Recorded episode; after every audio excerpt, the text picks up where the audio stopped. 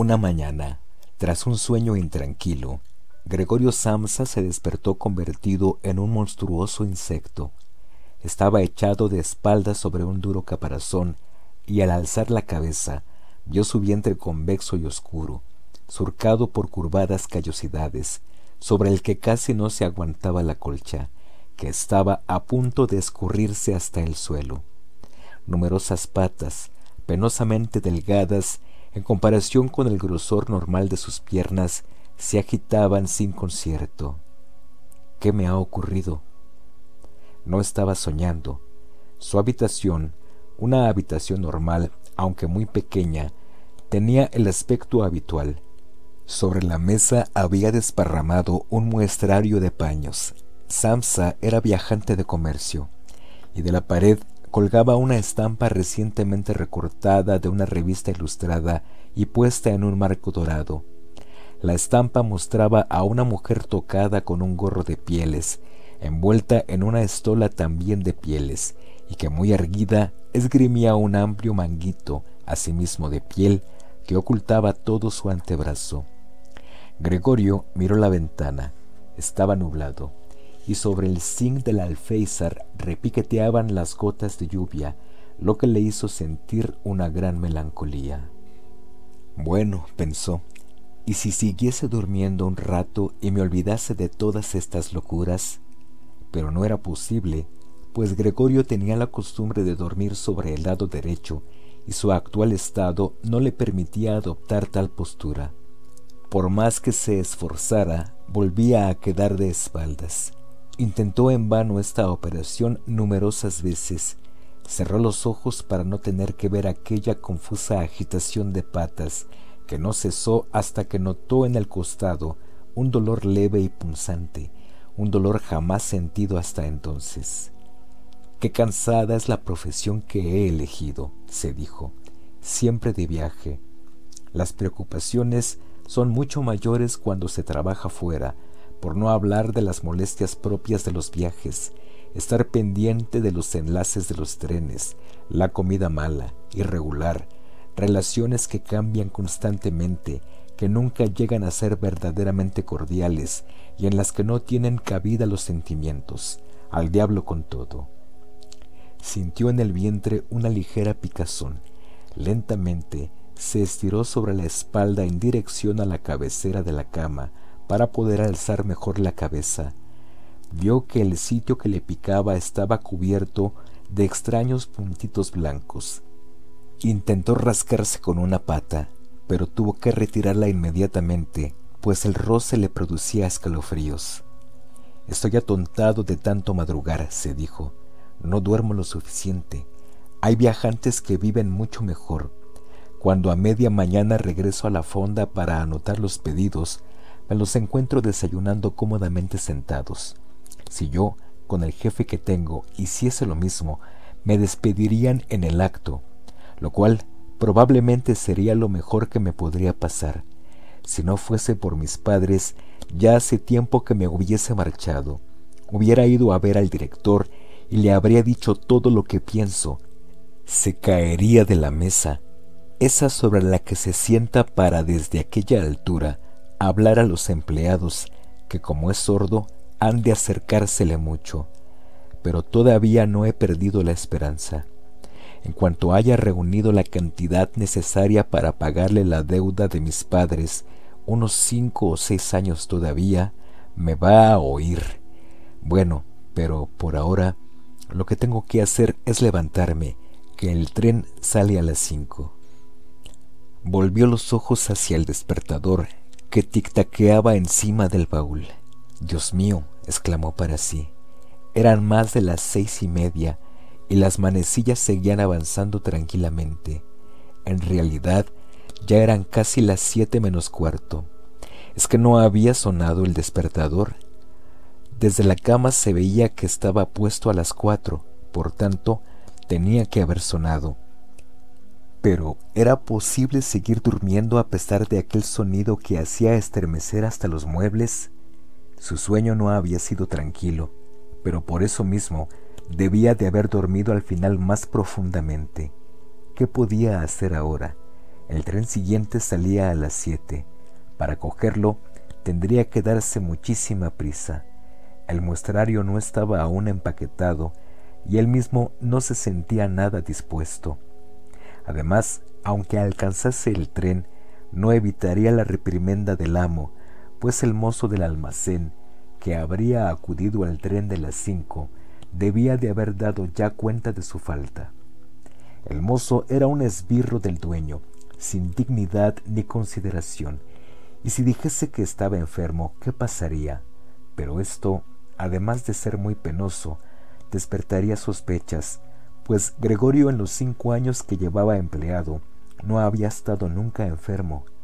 Vendría el gerente con el médico del Montepío, se desharía en reproches delante de los padres respecto a la holgazanería de Gregorio y refutaría cualquier objeción con el dictamen del doctor, para quien todos los hombres están siempre sanos y sólo padecen de horror al trabajo. Y la verdad es que en este caso su diagnóstico no habría sido del todo infundado, salvo cierta somnolencia fuera de lugar después de tan prolongado sueño. Gregorio se sentía francamente bien, además de muy hambriento.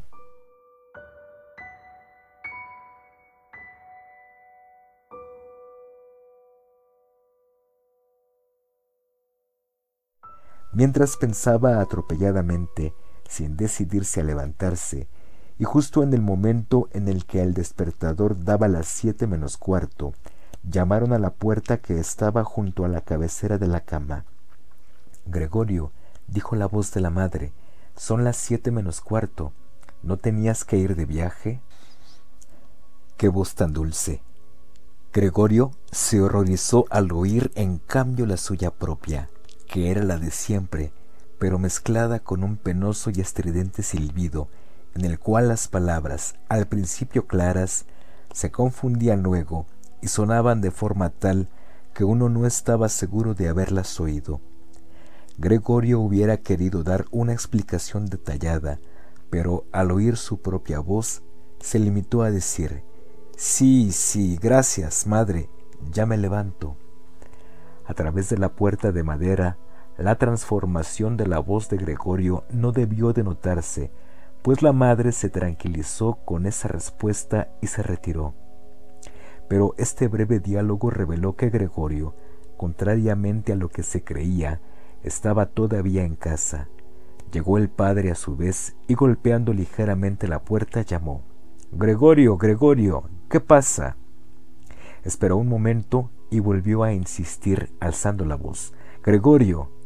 Mientras tanto, detrás de la otra puerta, la hermana le preguntaba suavemente, Gregorio, ¿no estás bien? ¿Necesitas algo? Ya estoy bien, respondió Gregorio a ambos a un tiempo, esforzándose por pronunciar con claridad y hablando con gran lentitud para disimular el insólito sonido de su voz.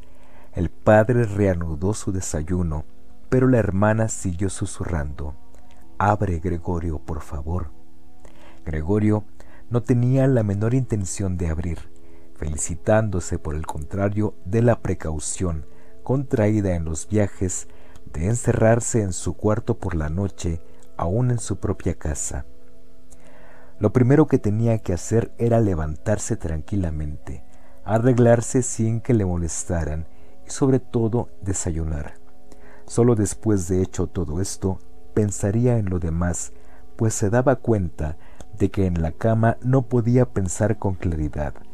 Recordaba haber sentido en más de una ocasión un vago malestar en la cama, producido sin duda por alguna postura incómoda, el cual, una vez levantado, se disipaba rápidamente y tenía curiosidad por ver desvanecerse paulatinamente sus imaginaciones de hoy. En cuanto al cambio de su voz, era simplemente el preludio de un resfriado, enfermedad profesional del viajante de comercio. Apartar la colcha era cosa fácil, le bastaría con arquearse un poco y la colcha caería por sí sola. Pero la dificultad estaba en la extraordinaria anchura de Gregorio, para incorporarse, podía haberse apoyado en brazos y manos, pero en su lugar tenía ahora innumerables patas en constante agitación y le era imposible controlarlas. Y el caso es que quería incorporarse. Se estiraba, lograba por fin dominar una de sus patas, pero mientras tanto las demás proseguían su anárquica y penosa agitación. No es bueno haraganear en la cama, pensó Gregorio.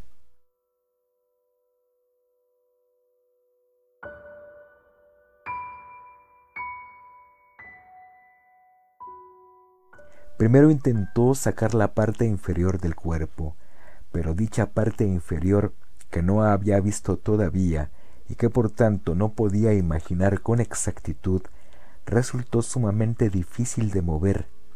Inició la operación muy lentamente, hizo acopio de energías y se arrastró hacia adelante, pero calculó mal la dirección y se dio un fuerte golpe contra los pies de la cama, y el dolor subsiguiente le reveló que la parte inferior de su cuerpo era quizá, en su nuevo estado, la más sensible. Intentó, pues, sacar primero la parte superior y volvió cuidadosamente la cabeza hacia el borde del lecho.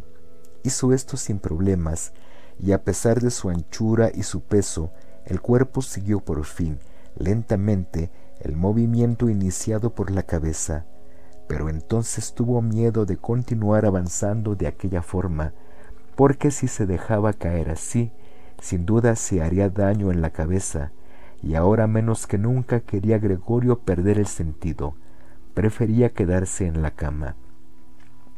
Pero cuando después de realizar a la inversa los mismos movimientos, en medio de grandes esfuerzos y jadeos, se halló de nuevo en la misma posición y volvió a ver sus patas moviéndose frenéticamente.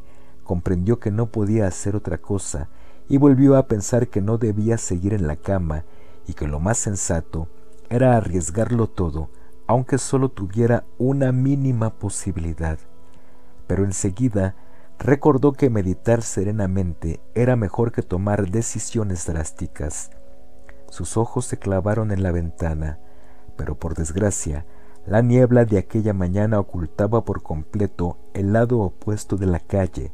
Pocos ánimos le infundió. Las siete ya, pensó al oír de nuevo el despertador. Las siete ya, y todavía sigue la niebla. Durante unos momentos permaneció echado, inmóvil y respirando lentamente, como si esperase que el silencio le devolviera a su estado normal. Pero al poco rato pensó, antes de que den las siete y cuarto, es indispensable que me haya levantado. Además, seguramente vendrá alguien del almacén a preguntar por mí, pues abren antes de las siete. Se dispuso a salir de la cama, balanceándose sobre su borde. Dejándose caer de esta forma, la cabeza que pensaba mantener firmemente erguida, probablemente no sufriría daño ninguno. La espalda parecía resistente y no le pesaría nada el dar con ella en la alfombra. Únicamente le hacía vacilar el temor al estrépito que esto habría de producir y que sin duda asustaría a su familia. Pero no quedaba más remedio que correr el riesgo. Ya estaba Gregorio con casi medio cuerpo fuera de la cama. El nuevo método era como un juego, pues consistía simplemente en balancearse hacia atrás, cuando cayó en la cuenta de que todo sería muy sencillo si alguien viniese en su ayuda. Con dos personas robustas, y pensaba en su padre y en la criada, bastaría. Solo tendrían que pasar los brazos por debajo de su abombada espalda, sacarle de la cama y agachándose luego con la carga, dejar que se estirara en el suelo, en donde era de suponer que las patas se mostrarían útiles. Ahora bien, y prescindiendo del hecho de que las puertas estaban cerradas con llave, ¿convenía realmente pedir ayuda? Pese a lo apurado de su situación, no pudo por menos de sonreír. Había adelantado ya tanto que un solo balanceo, algo más enérgico que los anteriores, bastaría para hacerle bascular sobre el borde de la cama. Además, Pronto no le quedaría más remedio que decidirse, pues solo faltaban cinco minutos para las siete y cuarto. En ese momento llamaron a la puerta del piso.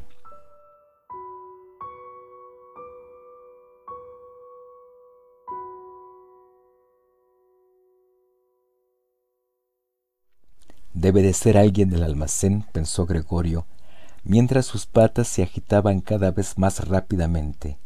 Por un momento permaneció todo en silencio. No abren, pensó entonces, aferrándose a tan descabellada esperanza. Pero como no podía por menos que suceder, oyó aproximarse a la puerta las fuertes pisadas de la criada, y la puerta se abrió. A Gregorio le bastó oír la primera palabra del visitante para percatarse de quién era. Era el gerente en persona. ¿Por qué estaría Gregorio condenado a trabajar en una empresa en la cual la más mínima ausencia despertaba inmediatamente las más terribles sospechas? ¿Es que los empleados eran todos unos sinvergüenzas? es que no podía haber entre ellos algún hombre de bien que, después de perder un par de horas de la mañana, se volviese loco de remordimiento y no estuviera en condiciones de abandonar la cama. Es que no bastaba con mandar a un chico a preguntar, suponiendo que tuviese fundamento esta manía de averiguar, sino que tenía que venir el mismísimo gerente a enterar a una inocente familia de que sólo él tenía autoridad para intervenir en la investigación de tan grave asunto. Y Gregorio, excitado por estos pensamientos, más que decidido a ello, se tiró violentamente de la cama. Se oyó un golpe sordo, pero no demasiado. La alfombra amortiguó la caída. La espalda tenía mayor elasticidad de lo que Gregorio había supuesto, y esto evitó que el ruido fuese tan estrepitoso como había temido, pero no tuvo cuidado de mantener la cabeza suficientemente erguida. Se lastimó y el dolor le hizo frotarla furiosamente contra la alfombra.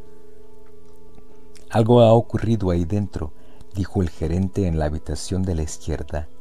Gregorio intentó imaginar que al gerente pudiera sucederle algún día lo mismo que hoy a él, cosa ciertamente posible, pero el gerente, como replicando con energía a esta suposición, dio unos cuantos pasos por el cuarto vecino, haciendo crujir sus zapatos de charol. Desde la habitación contigua de la derecha, la hermana susurró, Gregorio, está aquí el gerente del almacén. Ya lo sé, contestó Gregorio débilmente, sin atreverse a levantar la voz hasta el punto de hacerse oír por su hermana. Gregorio, dijo por fin el padre desde la habitación contigua de la izquierda. Ha venido el señor gerente y pregunta por qué no tomaste el primer tren. No sabemos qué contestar. Además, desea hablar personalmente contigo, con que haz el favor de abrir la puerta. El señor tendrá la bondad de disculpar el desorden del cuarto. Buenos días, señor Samsa, terció entonces amablemente el gerente. No se encuentra bien, dijo la madre a este último, mientras el padre continuaba hablando junto a la puerta. Está enfermo, créame, como si no iba a perder el tren.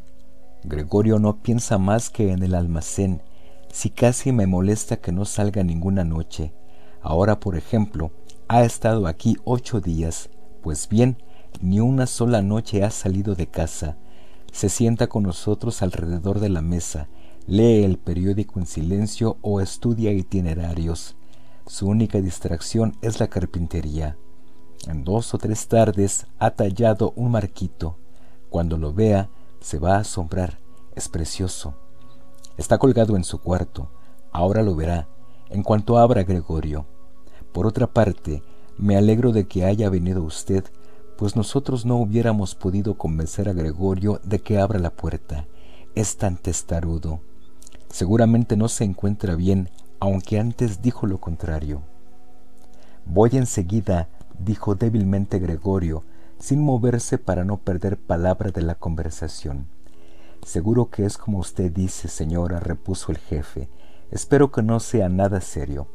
Aunque por otra parte, he de decir que nosotros, los comerciantes, tenemos que saber afrontar a menudo ligeras indisposiciones, anteponiendo a todos los negocios.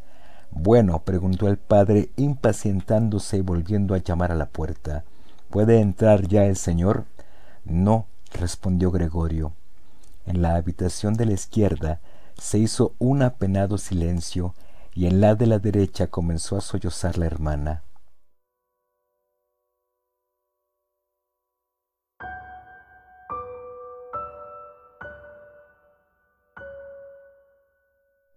¿Por qué no iba ella a reunirse con los demás? Claro, acababa de levantarse y ni siquiera habría empezado a vestirse. Pero ¿por qué lloraba? ¿Acaso porque el hermano no se levantaba, porque no abría las puertas, porque corría el riesgo de perder su empleo, con lo cual el dueño volvería a atormentar a los padres con las viejas deudas?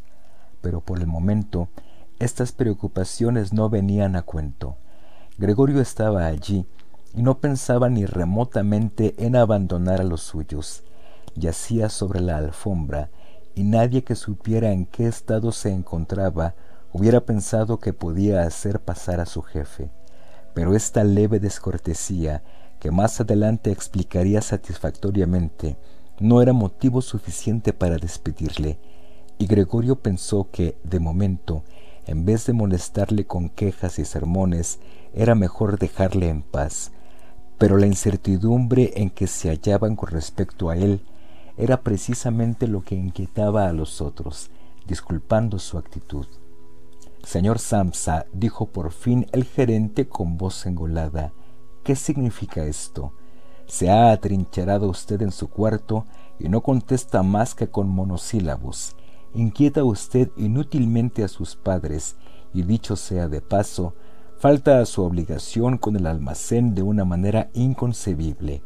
Le hablo en nombre de sus padres y de la empresa, y le ruego encarecidamente que se explique enseguida y con claridad. Estoy asombrado. Yo le tenía a usted por un hombre formal y juicioso, y no entiendo estas extravagancias. La verdad es que el señor director me insinuó esta mañana una posible explicación de su ausencia, el cobro que se le encomendó que hiciese efectivo anoche. Yo dije que respondía personalmente de que no había ni qué pensar en tal posibilidad, pero ahora, ante esta incomprensible actitud, no siento ya deseos de seguir intercediendo por usted. Su posición no es, desde luego, muy sólida. Mi intención era decirle todo esto a solas, pero como a usted al parecer no le importa hacerme perder el tiempo, no veo por qué no habrían de oírlo sus señores padres. Últimamente su trabajo ha dejado bastante que desear.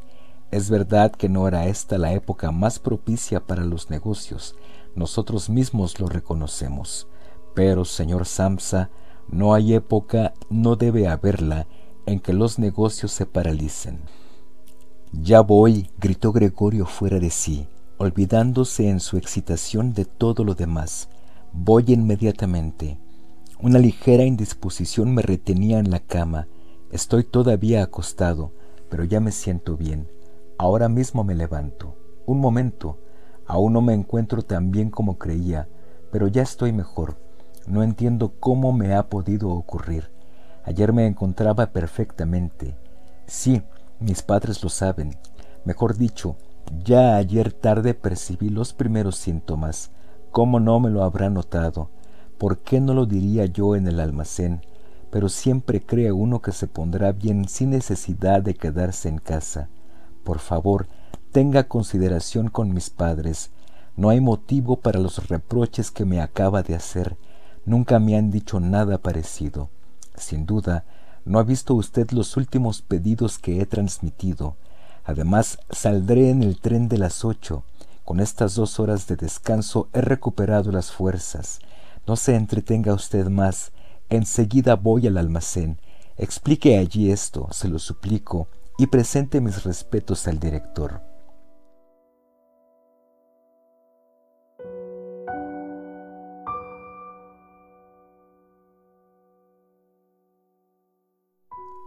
Mientras decía atropelladamente todo esto, Gregorio, gracias a la habilidad adquirida en la cama, se acercó sin dificultad al baúl e intentó enderezarse apoyándose en él. Quería abrir la puerta, presentarse ante el gerente, hablar con él. Sentía curiosidad por saber lo que dirían cuando le viesen los que tan insistentemente le llamaban. Si se asustaban, no era culpa de él y no tenía nada que temer. Si por el contrario se quedaban tan tranquilos, tampoco él tenía por qué excitarse, y podía, si se daba prisa, estar a las ocho en la estación. Varias veces resbaló contra las lisas paredes del baúl, pero al fin logró incorporarse. El dolor en el abdomen, aunque muy intenso, no le preocupaba. Se dejó caer contra el respaldo de una silla cercana, a cuyos bordes se agarró fuertemente con sus patas. Logró tranquilizarse y cayó para escuchar lo que decía el gerente. ¿Han entendido ustedes una sola palabra? preguntó éste a los padres. ¿No será que se hace el loco? Por el amor de Dios, exclamó la madre llorando, tal vez se encuentre muy mal y nosotros le estamos mortificando. Y seguidamente llamó, Grete, Grete. ¿Qué quieres, madre? contestó la hermana desde el otro lado de la habitación de Gregorio, a través de la cual hablaban. Tienes que ir enseguida a buscar al médico. Gregorio está enfermo. Ve corriendo. ¿Has oído cómo hablaba? Es una voz de animal, dijo el gerente, que hablaba en voz muy baja en comparación con los gritos de la madre.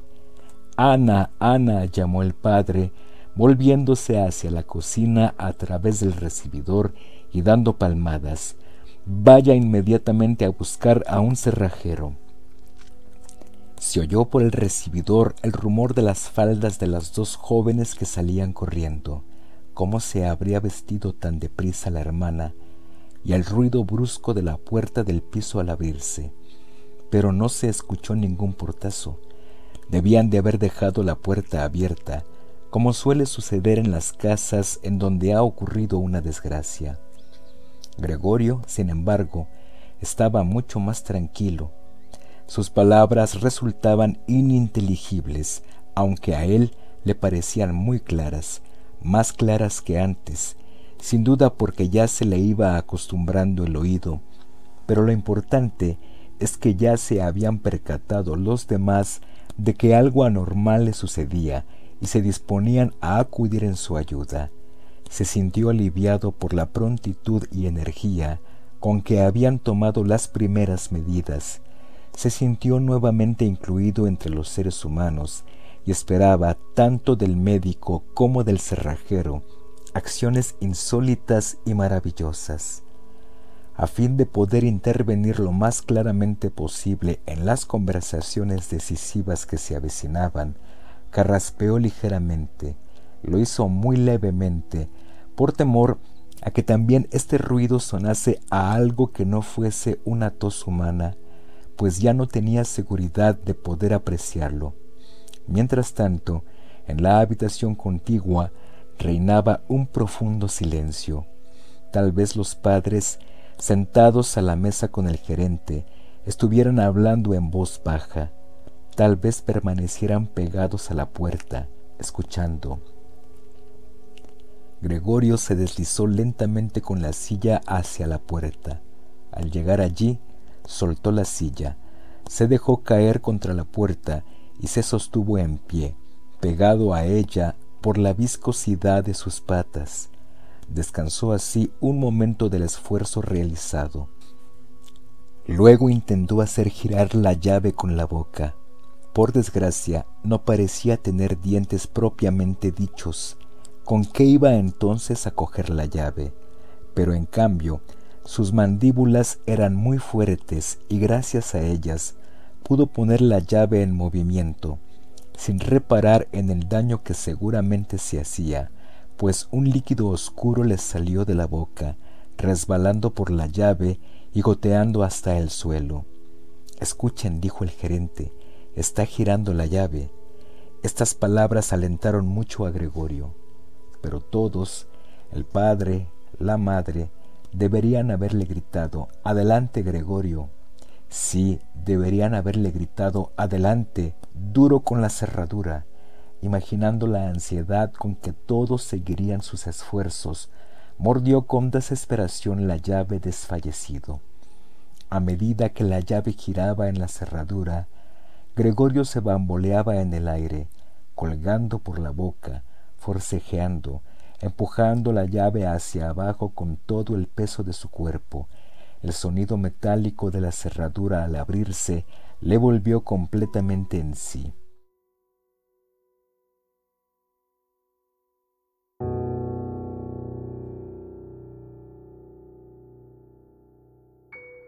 Bueno, se dijo con un suspiro de alivio, no ha sido necesario que viniera el cerrajero, y dio con la cabeza en el pestillo para acabar de abrir. Este modo de abrir la puerta fue la causa de que no le viesen inmediatamente. Gregorio tuvo que girar lentamente contra una de las hojas de la puerta, con gran cuidado para no caer de espaldas, y aún estaba ocupado en llevar a cabo tan difícil operación, sin tiempo para pensar en otra cosa, cuando oyó una exclamación del gerente que sonó como el aullido del viento y le vio junto a la puerta taparse la boca con la mano y retroceder lentamente como empujado por una fuerza invisible. La madre, que a pesar de la presencia del gerente estaba allí sin arreglar, con el pelo revuelto, miró a Gregorio, juntando las manos avanzó luego dos pasos hacia él y se desplomó por fin en medio de sus faldas desplegadas a su alrededor, con la cabeza caída sobre el pecho. El padre amenazó con el puño, con expresión hostil, como si quisiera empujar a Gregorio hacia el interior de la habitación. Se volvió luego, saliendo con paso inseguro al recibidor y cubriéndose los ojos con las manos, rompió a llorar de tal modo que el llanto sacudía su robusto pecho. Gregorio no llegó, pues, a salir de su habitación. Permaneció apoyado en la hoja de la puerta, mostrando sólo la mitad superior del cuerpo, con la cabeza ladeada, contemplando a los presentes. La lluvia había amainado, y al otro lado de la calle se recortaba nítido un trozo del edificio negruzco de enfrente. Era un hospital cuya monótona fachada jalonaba numerosas ventanas idénticas. La lluvia caía ahora en goterones aislados que se veían llegar claramente al suelo. Sobre la mesa estaban los utensilios del desayuno. Para el padre era la comida principal del día, que prolongaba con la lectura de varios periódicos. En la pared que Gregorio tenía enfrente colgaba un retrato de éste durante su servicio militar, con uniforme de teniente, la mano en el puño de la espada, sonriendo despreocupadamente, con un aire que parecía exigir respeto para su uniforme y su actitud. Esa habitación daba al recibidor. Por la puerta abierta se veía la del piso, también abierta, el rellano de la escalera, y el primer tramo de esta que conducía a los pisos inferiores. Bueno, dijo Gregorio, convencido de ser el único que había conservado la calma. Enseguida me visto, recojo el muestrario y me voy. Me dejaréis que salga de viaje, ¿verdad?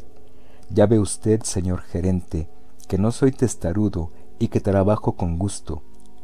Viajar es cansado, pero yo no sabría vivir sin viajar. ¿A dónde va usted? al almacén? Sí. ¿Lo contará todo tal como ha sucedido? Uno puede tener un bajón momentáneo, pero es precisamente entonces cuando deben acordarse los jefes de lo útil que uno ha sido y pensar que una vez superado el contratiempo, trabajará con redobladas energías. Yo, como usted bien sabe, le estoy muy agradecido al señor director. Por otra parte, tengo que atender a mis padres y a mi hermana. Es verdad que hoy me encuentro en un apuro, pero trabajando sabré salir de él. No me ponga las cosas más difíciles de lo que están, póngase de mi parte. Ya sé que al viajante no se le quiere, Todos creen que gana el dinero a espuertas, sin trabajar apenas. No hay ninguna razón para que este prejuicio desaparezca, pero usted está más enterado de lo que son las cosas que el resto del personal, incluso que el propio director, que en su calidad de propietario se equivoca con frecuencia respecto a un empleado. Usted sabe muy bien que el viajante, como está fuera del almacén la mayor parte del año, es fácil blanco de habladurías, equívocos y quejas infundadas, contra las cuales no le es fácil defenderse, ya que la mayoría de las veces no llegan a sus oídos, y sólo al regresar, reventado de un viaje, empieza a notar directamente las consecuencias negativas de una acusación desconocida. No se vaya sin decirme algo que me pruebe que me da usted la razón, por lo menos en parte.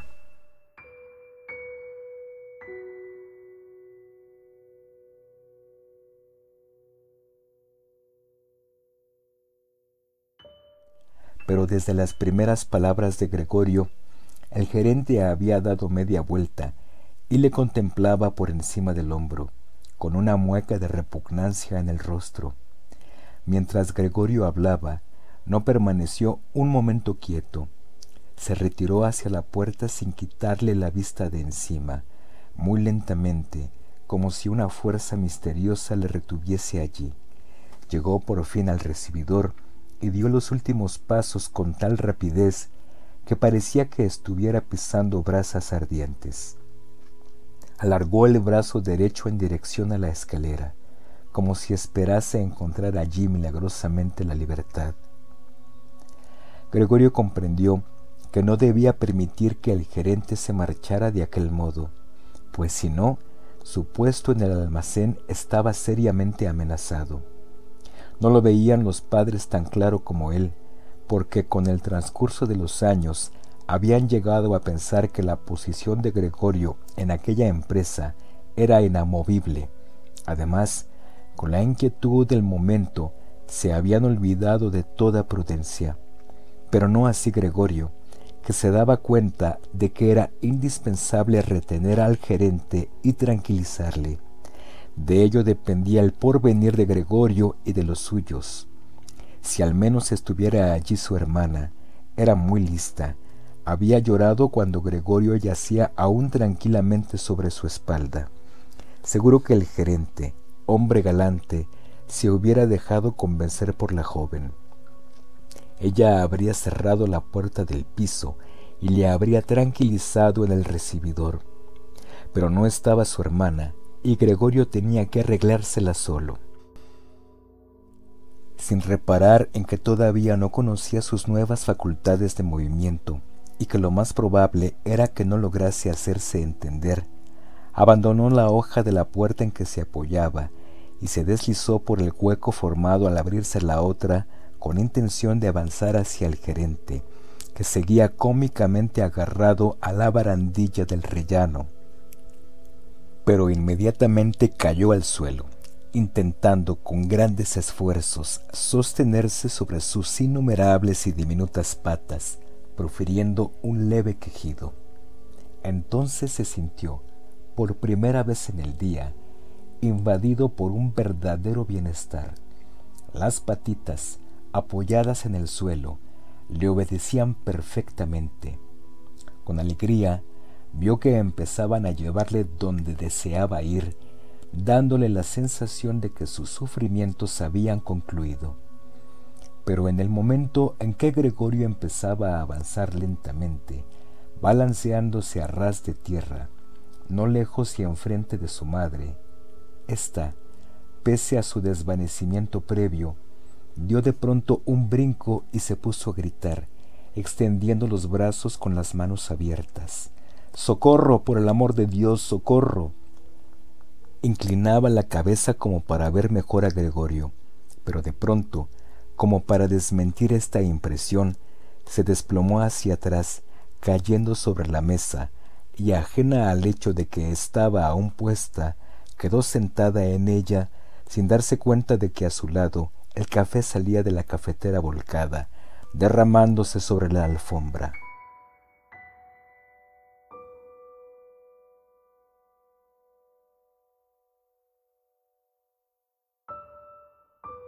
Madre, madre, gimió Gregorio, mirándola desde abajo. Por un momento se olvidó del gerente y no pudo evitar, ante el café vertido, abrir y cerrar repetidas veces las mandíbulas en el vacío.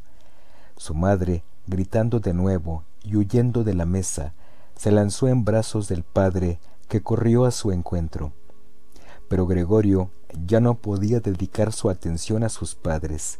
El gerente estaba en la escalera y con la barbilla apoyada sobre la baranda dirigía una última mirada a aquella escena. Gregorio tomó impulso para darle alcance, pero él debió de comprender su intención, pues de un salto bajó varios escalones y desapareció, profiriendo unos alaridos que resonaron por toda la escalera. Para colmo de males, la huida del jefe pareció trastornar por completo al padre, que hasta entonces se había mantenido relativamente sereno, pues en lugar de correr tras el fugitivo, o por lo menos permitir que así lo hiciese Gregorio, empuñó con la diestra el bastón del gerente, que éste no había recogido, como tampoco su sombrero y su gabán olvidados en una silla, y armándose con la otra mano de un gran periódico que había sobre la mesa, se dispuso, dando fuertes patadas en el suelo, esgrimiendo papel y bastón, a hacer retroceder a Gregorio hasta el interior de su cuarto. De nada le sirvieron a éste sus súplicas, que no fueron entendidas, y aunque inclinó sumiso la cabeza, sólo consiguió excitar aún más a su padre. La madre, a pesar del mal tiempo, había abierto una ventana y violentamente inclinada hacia afuera, se cubría el rostro con las manos. Entre el aire de la calle y el de la escalera se estableció una fuerte corriente.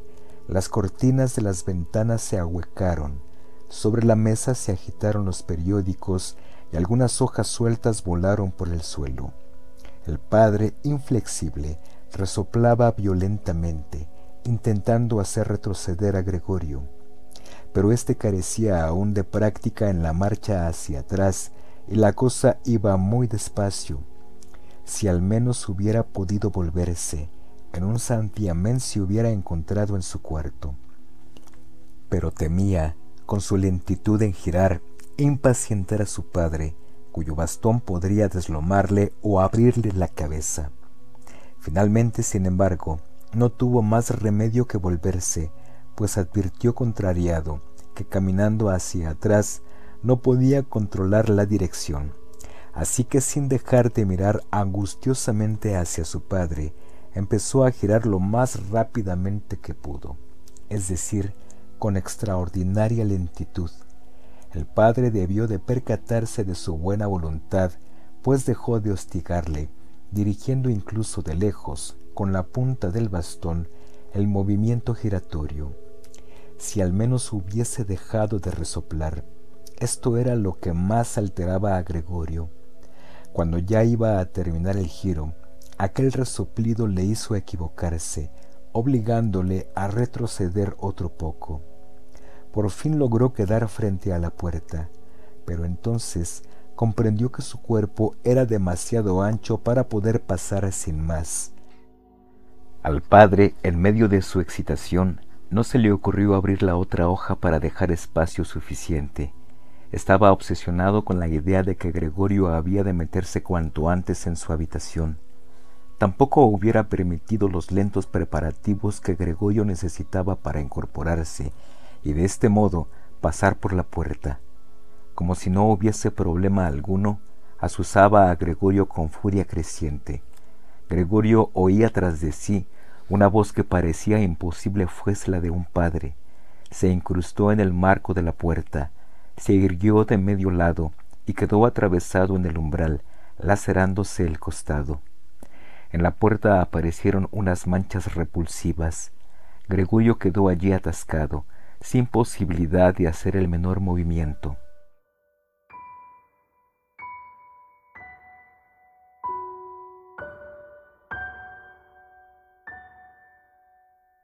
Las patitas de uno de los lados colgaban en el aire, mientras que las del otro quedaban dolorosamente oprimidas contra el suelo.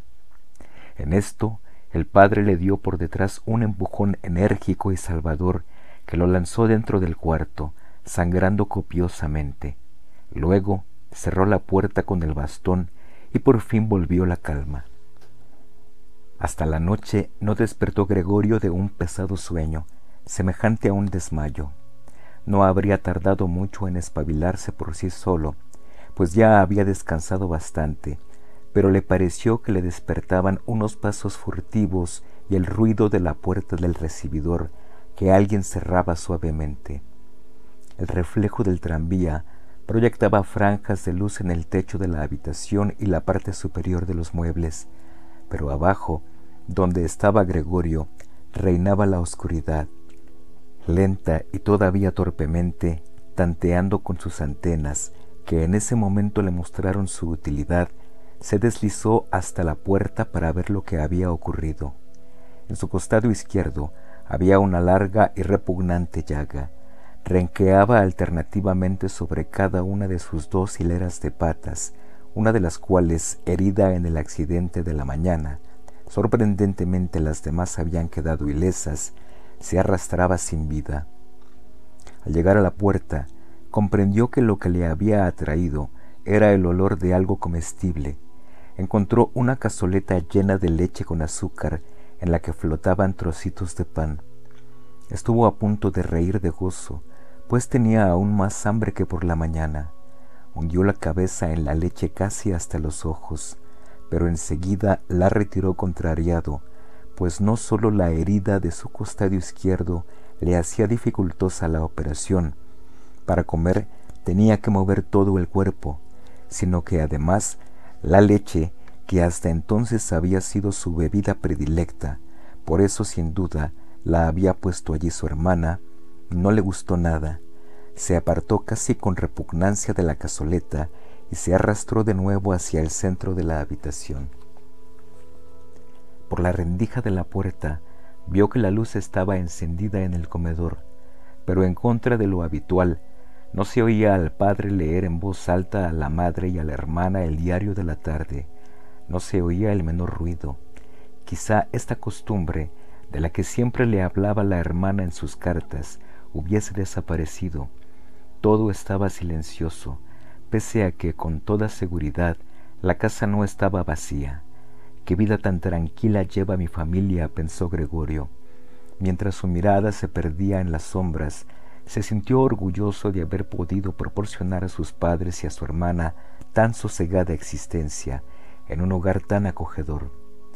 De pronto pensó con terror que aquella tranquilidad, aquel bienestar y aquella alegría iban a terminar. Para no abandonarse a estos pensamientos, prefirió ponerse en movimiento y comenzó a arrastrarse por la habitación. Durante la noche se entreabrió una vez una de las hojas de la puerta y otra vez la otra. Alguien quería entrar. Gregorio, en vista de ello, se colocó contra la puerta que daba al comedor dispuesto a atraer hacia el interior al indeciso visitante, o por lo menos a averiguar quién era. Pero la puerta no volvió a abrirse y esperó en vano. Esa mañana, cuando la puerta estaba cerrada, todos habían intentado entrar, y ahora que él había abierto una puerta y que la otra había sido también abierta, sin duda durante el día, ya no venía nadie, y las llaves habían sido puestas en la parte exterior de las cerraduras. Estaba muy avanzada la noche cuando se apagó la luz del comedor. Gregorio comprendió que sus padres y su hermana habían permanecido en vela hasta entonces. Oyó cómo se alejaban de puntillas. Hasta la mañana no entraría ya seguramente nadie a ver a Gregorio. Tenía tiempo de sobra para pensar, sin temor a ser importunado, en su futuro. Pero aquella habitación fría y de techo alto, en donde había de permanecer echado de bruces, le dio miedo. No entendía por qué, pues era la suya, la habitación en que vivía desde hacía cinco años. Bruscamente, y no sin algo de vergüenza, se metió debajo del sofá, en donde a pesar de sentirse algo estrujado por no poder levantar la cabeza, se encontró enseguida muy bien, lamentando únicamente no poder introducirse allí por completo a causa de su excesiva corpulencia.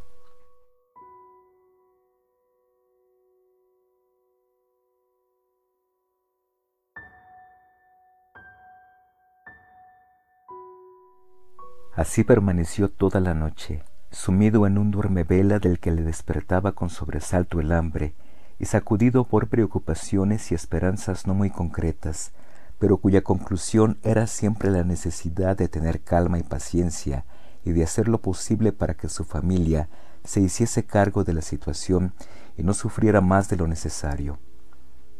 Muy temprano, cuando apenas empezaba a clarear, Gregorio tuvo ocasión de poner en práctica sus resoluciones. Su hermana, ya casi arreglada, abrió la puerta que daba al recibidor y le buscó ansiosamente con la mirada. Al principio no le vio, pero al descubrirle debajo del sofá, en algún sitio había de estar, no iba a haber volado. Se asustó tanto que compulsivamente volvió a cerrar la puerta, pero inmediatamente se arrepintió de su reacción, pues volvió a abrir y entró de puntillas, como si fuese la habitación de un enfermo grave o un extraño. Gregorio, asomando apenas la cabeza fuera del sofá, la observaba se daría cuenta de que no había probado la leche y comprendiendo que no había sido por falta de hambre, le traería alimentos más adecuados. Pero si no lo hacía, él prefería morirse de hambre antes que pedírselo, pese a que sentía enormes deseos de salir de debajo del sofá y suplicarle que le trajese algo bueno de comer. Pero su hermana, asombrada, advirtió inmediatamente que la cazoleta estaba intacta Únicamente se había vertido un poco de leche. La recogió, aunque no con la mano, sino sirviéndose de un trapo, y se la llevó. Gregorio sentía una gran curiosidad por ver lo que le traería en sustitución, haciendo respecto a ello las más variadas conjeturas, pero nunca hubiera adivinado lo que la bondad de su hermana le reservaba. A fin de ver cuál era su gusto, le trajo un surtido completo de alimentos y los extendió sobre un periódico viejo. Legumbres de días atrás, medio podridas ya, huesos de la cena de la víspera, rodeados de blanca salsa cuajada, pasas y almendras, un trozo de queso que dos días antes Gregorio había descartado como incomible, un mendrugo de pan duro, otro untado con mantequilla y otro con mantequilla y sal volvió a traer la cazoleta, que por lo visto quedaba destinada a Gregorio, pero ahora llena de agua. Y por delicadeza, pues sabía que Gregorio no comería estando ella presente, se retiró cuanto antes y echó la llave, sin duda para que Gregorio comprendiese que nadie le iba a importunar. Al ir Gregorio a comer, sus antenas fueron sacudidas por una especie de vibración.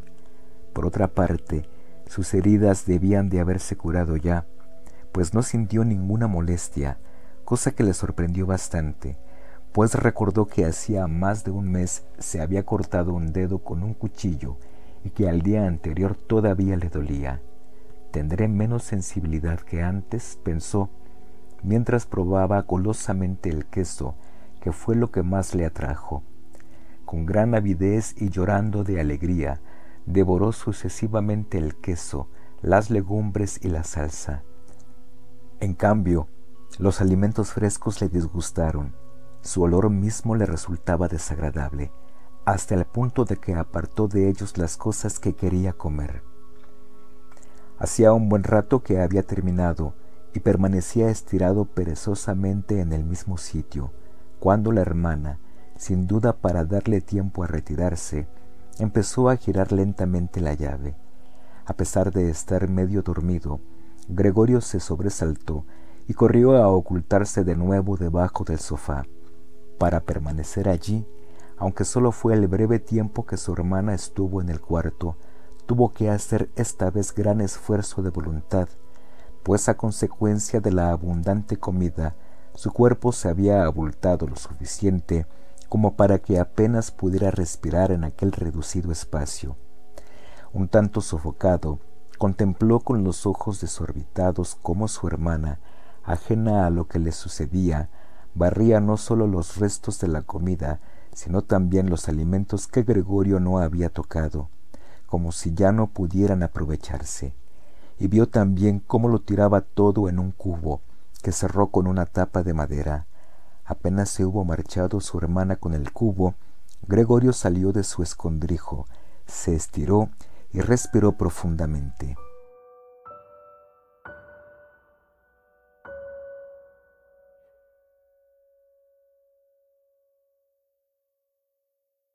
De esta manera recibió Gregorio, día tras día, su comida, una vez por la mañana temprano, antes de que se levantaran sus padres y la criada, y otra después del almuerzo, mientras los padres dormían la siesta y la criada se leía algún recado al que la mandaba la hermana.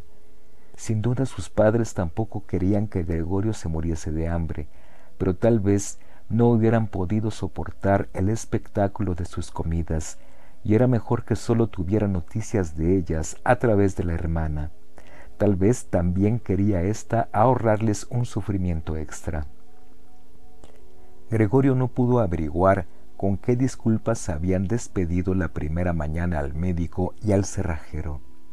Como nadie le entendía, nadie pensaba, ni siquiera su hermana, que él pudiese entender a los demás. Tenía pues que contentarse cuando su hermana entraba en su cuarto, con oírla gemir y lamentarse. Más adelante, cuando ella se hubo acostumbrado un poco a la nueva situación, desde luego no se podía esperar que se acostumbrase por completo, Gregorio empezó a notar en ella ciertos indicios de amabilidad. Hoy sí que te ha gustado, decía, cuando Gregorio había apurado la comida, mientras que en el caso contrario, cada vez más frecuente, solía decir apenada, vaya, hoy lo ha dejado todo.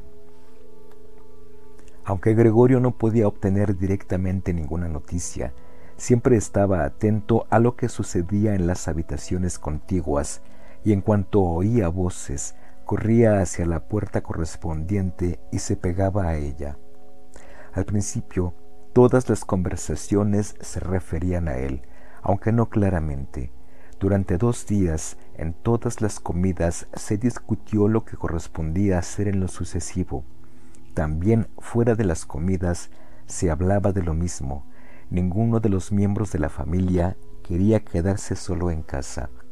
Y como tampoco querían dejarla abandonada, siempre había por lo menos dos personas. Ya el primer día, la criada, de la que no sabían hasta qué punto estaba enterada de lo ocurrido, le había rogado a la madre que la despidiese enseguida, y al marcharse, un cuarto de hora después, dando las gracias efusivamente y sin que nadie se lo pidiese, juró solemnemente que no contaría nada a nadie. La hermana tuvo que ayudar a cocinar a la madre, cosa que en realidad no le daba mucho trabajo, pues casi no comían. Gregorio los oía continuamente animarse en vano unos a otros a comer, siendo un gracias ya he comido bastante u otra frase por el estilo, la respuesta invariable a estos requerimientos. Tampoco bebían casi nada. Con frecuencia preguntaba la hermana al padre si quería cerveza, ofreciéndose a ir a buscarla. Callaba el padre, y entonces ella añadía que también podían mandar a la portera. Pero el padre respondía finalmente con una negativa tajante, y no se hablaba más del asunto.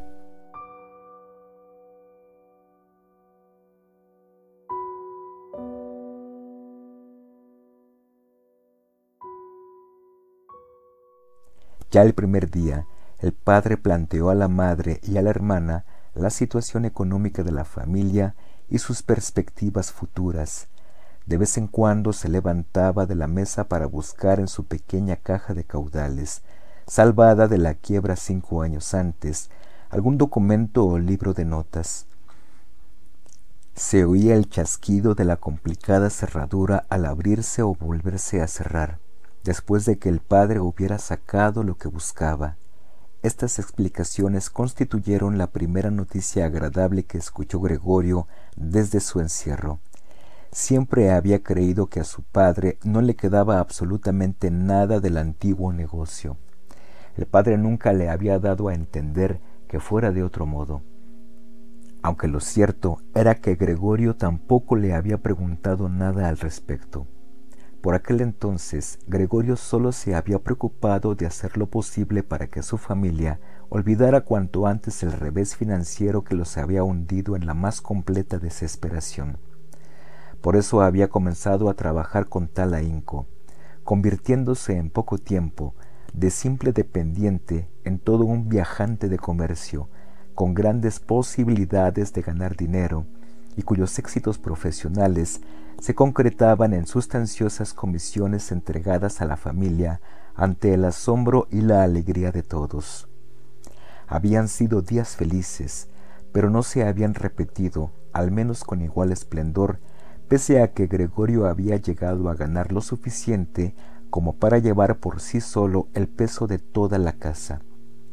La costumbre, tanto en la familia que recibía agradecida el dinero de Gregorio, como en éste, que lo entregaba con gusto, hizo que la sorpresa y la alegría iniciales no volviesen a producirse con la misma intensidad. Solo la hermana permaneció siempre estrechamente unida a Gregorio, y como contrariamente a éste, era muy aficionada a la música y tocaba el violín con gran entusiasmo, Gregorio confiaba en poder mandarla al año siguiente al conservatorio, pese a los gastos que ello conllevaría, y a los que ya encontraría modo de hacer frente. Durante las breves estancias de Gregorio junto a los suyos, la palabra conservatorio se repetía con frecuencia en las charlas con la hermana, pero siempre como un hermoso sueño, en cuya realización no se podía ni soñar.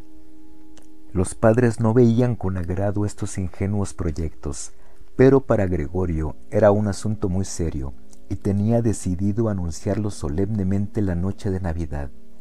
Esos pensamientos, ahora tan superfluos, se agitaban en su mente mientras, pegado a la puerta, escuchaba lo que hablaban en la habitación contigua. De cuando en cuando, la fatiga le impedía seguir escuchando, y dejaba caer cansado la cabeza contra la puerta, pero enseguida volvía a levantarla, pues incluso el levísimo ruido debido a este movimiento suyo era oído por su familia que enmudecía en el acto. ¿Qué estará haciendo ahora? decía al poco el padre, sin duda mirando hacia la puerta, y pasados unos momentos se reanudaba la conversación interrumpida. Así pudo enterarse Gregorio con gran satisfacción. El padre se extendía en sus explicaciones pues hacía tiempo que no se había ocupado de aquellos asuntos y además la madre tardaba en entenderlos, que a pesar de la desgracia les había quedado algún dinero, no mucho desde luego, pero poco a poco había ido aumentando desde entonces gracias a los intereses intactos. Además, el dinero que entregaba Gregorio todos los meses, quedándose para él únicamente una ínfima cantidad no se gastaba por completo y había ido formando un pequeño capital. Tras la puerta, Gregorio aprobaba con la cabeza, satisfecho de que existieran estas inesperadas reservas. Cierto que con ese dinero sobrante podía haber pagado poco a poco la deuda que su padre tenía con el dueño, y haberse visto libre de ella mucho antes, pero tal como estaban las cosas, era mejor así.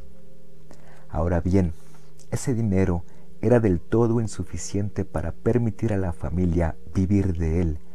Todo lo más bastaría para uno o dos años, pero no para más tiempo.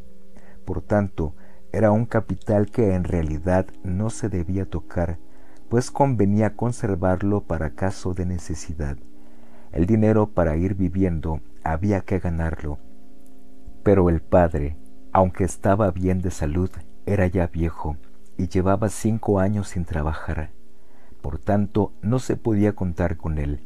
En los últimos cinco años, los primeros de descanso en su vida laboriosa, aunque fracasada, había engordado mucho y se había vuelto lento y pesado.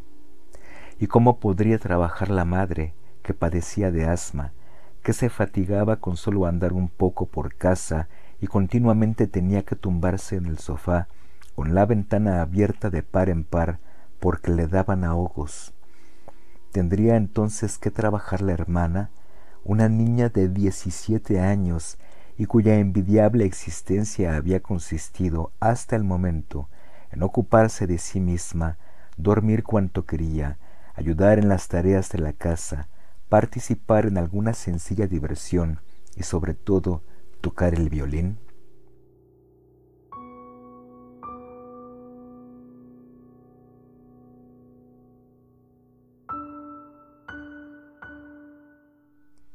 Cada vez que la conversación derivaba hacia la necesidad de ganar dinero, Gregorio se apartaba de la puerta y trastornado por la pena y la vergüenza, se metía bajo el fresco sofá de cuero. A menudo pasaba allí toda la noche en vela, arañando el cuero hora tras hora. A veces llevaba a cabo el extraordinario esfuerzo de empujar un sillón hasta la ventana y agarrándose al alféizar, permanecía de pie en el asiento y apoyado en la ventana, sumido en sus recuerdos, pues antes solía asomarse a menudo a aquella ventana. Poco a poco empezó a ver con menos claridad. Ya no distinguía el hospital de enfrente, cuya vista tanto le desagradaba, y de no haber sabido que vivía en una calle en plena ciudad, aunque tranquila, hubiera podido creer que su ventana daba a un desierto, en el cual se confundían el cielo y la tierra, igualmente grises. Solo dos veces vio la hermana, siempre atenta, que el sillón se encontraba junto a la ventana, y ya al arreglar la habitación aproximaba ella misma el sillón. Más aún, dejaba abiertos los primeros dobles cristales. Si al menos hubiera podido Gregorio hablar con su hermana, de haberle podido dar las gracias por cuanto hacía por él, le hubieran resultado más leves las molestias que ocasionaba y que de este modo tanto le hacían sufrir. Sin duda, su hermana hacía lo posible para atenuar lo doloroso de la situación, y a medida que transcurría el tiempo iba consiguiendo lo mejor, como es natural, pero también Gregorio, a medida que pasaban los días, tenía más clara la situación. Ahora las visitas de su hermana eran para él algo terrible. En cuanto entraba en la habitación y sin cerrar siquiera previamente las puertas como antes, para ocultar a todos la vista del cuarto, iba corriendo hacia la ventana y la abría bruscamente, como si estuviese a punto de asfixiarse, y hasta cuando el frío era intenso, permanecía allí un rato, respirando ansiosamente. Este ajetreo asustaba a Gregorio dos veces al día, aunque convencido de que ella le hubiera evitado estas molestias, de haber podido permanecer en la habitación con las ventanas cerradas, Gregorio se quedaba temblando debajo del sofá todo el tiempo que duraba la visita. Un día, ya había transcurrido un mes desde la metamorfosis, así que no tenía por qué sorprenderse del aspecto de Gregorio, su hermana entró algo más temprano que de costumbre y se lo encontró mirando inmóvil por la ventana. No le hubiera extrañado a Gregorio que su hermana no entrase, pues tal como estaba le impedía abrir la ventana. Pero no solo no entró, sino que retrocedió y cerró la puerta rápidamente. Quien la hubiera visto reaccionar de esa forma hubiera creído que Gregorio se disponía a atacarla. Gregorio se metió inmediatamente debajo del sofá, pero hasta el mediodía no volvió su hermana, más intranquila que de costumbre. Este incidente le hizo comprender que su vista seguía resultándole insoportable a la hermana, que sólo gracias a un gran esfuerzo de voluntad evitaba echar a correr al divisar la pequeña parte del cuerpo que sobresalía por debajo del sofá con objeto de ahorrarle por completo su visión, llevó un día sobre su espalda, trabajo para el cual precisó cuatro horas, una sábana hasta el sofá, y la puso de modo que le tapara por completo y que su hermana no pudiese verle por mucho que se agachase.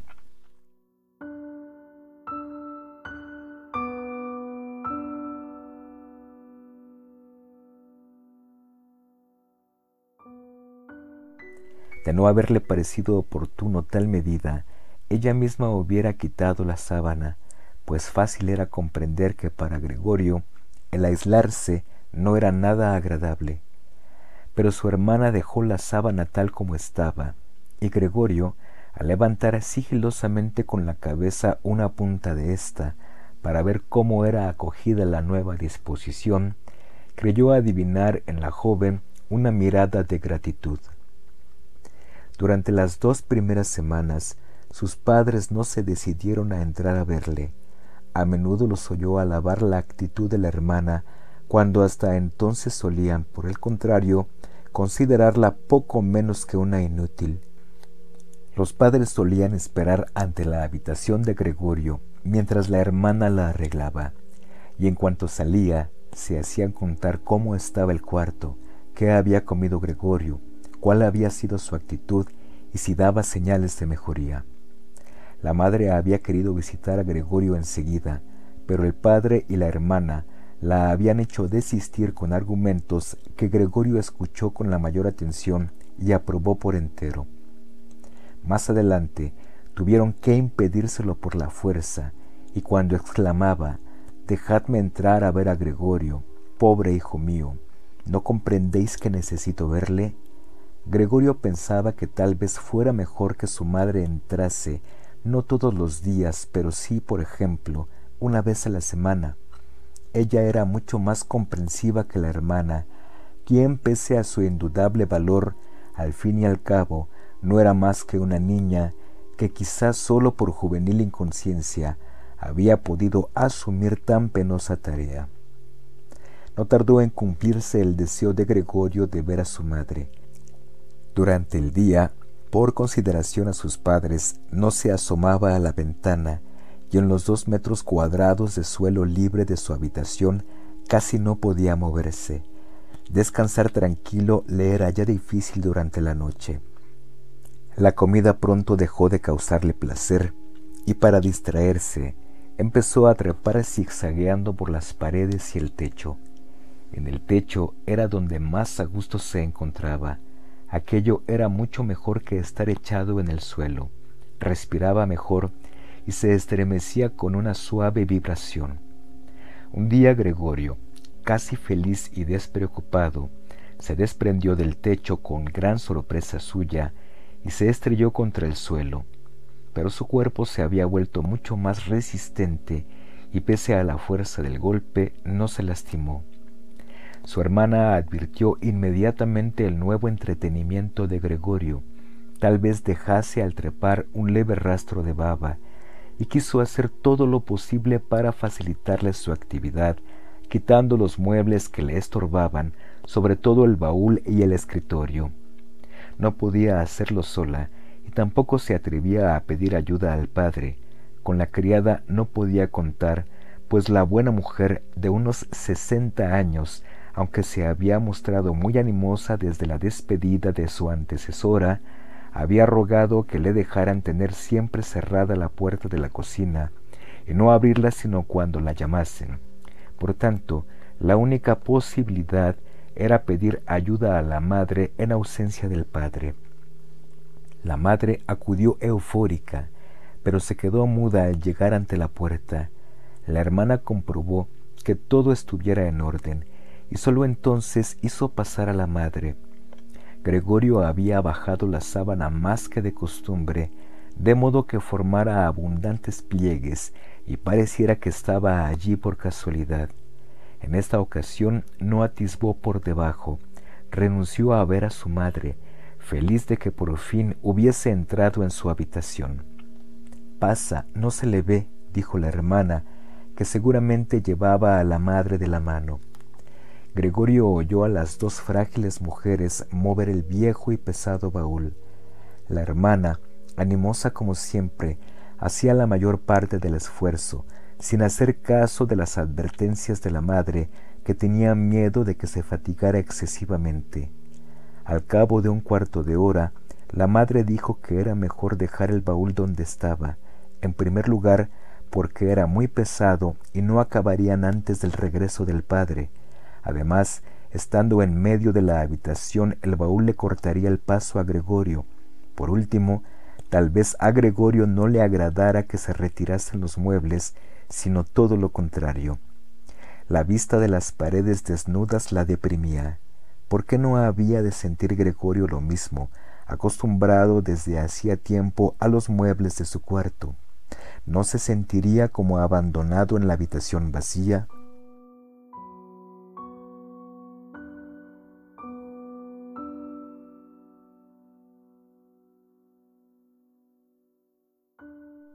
Al quitar los muebles, continuó en voz muy baja, casi en un susurro, como si quisiera evitar a Gregorio, que no sabía exactamente dónde se encontraba, hasta el sonido de su voz, pues estaba convencida de que no entendía las palabras, no parecería que renunciábamos a toda esperanza de mejoría y que lo abandonábamos sin más a su suerte? Yo creo que lo mejor sería dejar el cuarto igual que antes, para que Gregorio, cuando vuelva a ser uno de nosotros, lo encuentre todo como estaba y pueda olvidar más fácilmente este paréntesis.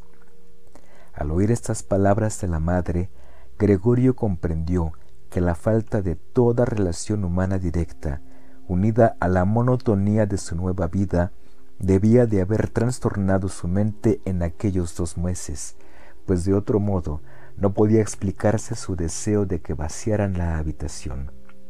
¿Acaso quería realmente que se convirtiese aquella confortable habitación, con sus muebles familiares, en un desierto en el cual hubiera podido, es verdad, trepar en todas direcciones sin obstáculos, pero donde en poco tiempo hubiera olvidado por completo su pasada condición humana? De hecho, ya estaba a punto de olvidarla, y únicamente la voz de su madre, que no oía hacía tiempo, le había hecho reaccionar. No, no había que quitar nada, todo tenía que quedar como antes, no podía prescindir de la benéfica influencia que los muebles ejercían sobre él, aunque coartaran su libertad de movimientos, lo cual, en todo caso, antes que un perjuicio, debía considerarlo una ventaja.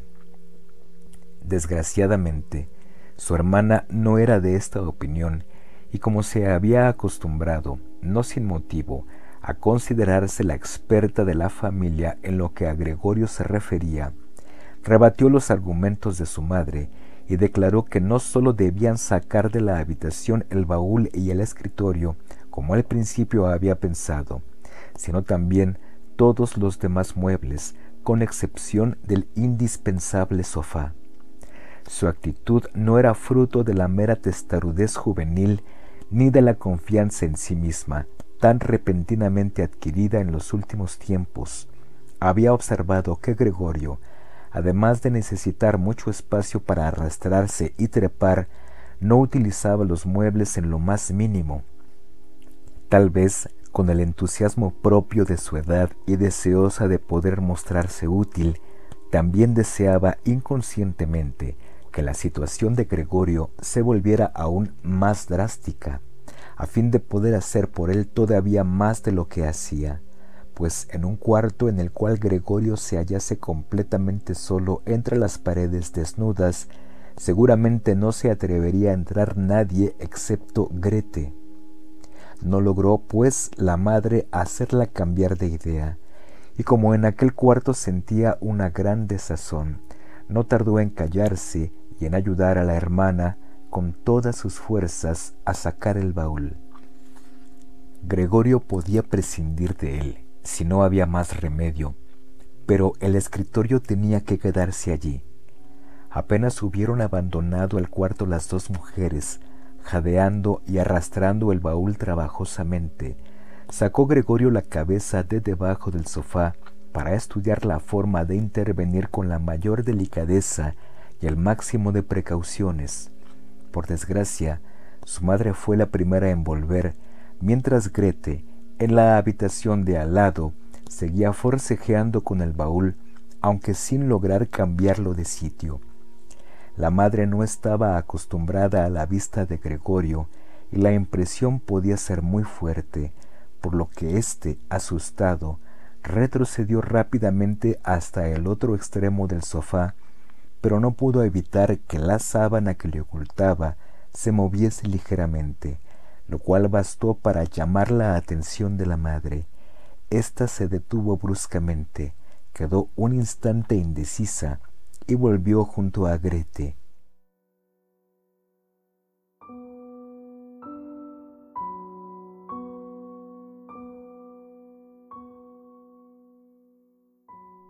Aunque Gregorio se decía que no iba a ocurrir nada del otro mundo y que solo unos muebles serían cambiados de sitio, aquel ajetreo de las mujeres y el ruido de los muebles al ser arrastrados le causaron una gran desazón. Encogiendo cuanto pudo la cabeza y las piernas, aplastando el vientre contra el suelo, se confesó a sí mismo que no podría soportarlo mucho tiempo. Estaban vaciando su cuarto, quitándole cuanto amaba. Se habían llevado el baúl en el que guardaba la sierra y las demás herramientas, y ahora estaban moviendo el escritorio, sólidamente asentado en el suelo, en el cual, cuando estudiaba la carrera de comercio e incluso cuando iba a la escuela, había hecho sus ejercicios. No tenía un minuto que perder para neutralizar las buenas intenciones de su madre y su hermana, cuya existencia por lo demás casi había olvidado, pues rendidas de cansancio, trabajaban en silencio y sólo se oía el rumor de sus pasos cansinos. Mientras las dos mujeres, en la habitación contigua, se recostaban un momento en el escritorio para tomar aliento. Gregorio salió de repente de su escondrijo, cambiando de trayectoria hasta cuatro veces, no sabía por dónde empezar. En esto le llamó la atención, en la pared ya desnuda, el retrato de la mujer envuelta en pieles. Trepó precipitadamente hasta allí y se agarró al cristal, cuyo frío contacto calmó el ardor de su vientre. Al menos esta estampa que su cuerpo cubría ahora por completo, no se la quitarían. Volvió la cabeza hacia la puerta del comedor para ver a las mujeres cuando entrasen. Estas casi no se concedieron descanso, pues enseguida estuvieron allí de nuevo. Grete rodeaba a la madre con el brazo, casi sosteniéndola. ¿Qué nos llevamos ahora? preguntó Grete mirando a su alrededor. En esto, su mirada se cruzó con la de Gregorio, pegado a la pared. Grete logró dominarse únicamente a causa de la presencia de la madre. Se inclinó hacia ésta para impedir que viera a Gregorio, y aturdida y temblorosa dijo, Ven, vamos un momento al comedor. Para Gregorio, las intenciones de Grete estaban claras. Quería poner a salvo a la madre y después echarle de la pared que lo intentase si se atrevía. Él continuaba agarrado a su estampa y no cedería. Prefería saltarle a Grete a la cara. Pero las palabras de Grete solo habían logrado inquietar a la madre. Esta se echó a un lado, vio aquella enorme mancha oscura sobre la empapelada pared y antes de poder darse siquiera cuenta de que aquello era Gregorio, gritó con voz aguda Dios mío, Dios mío.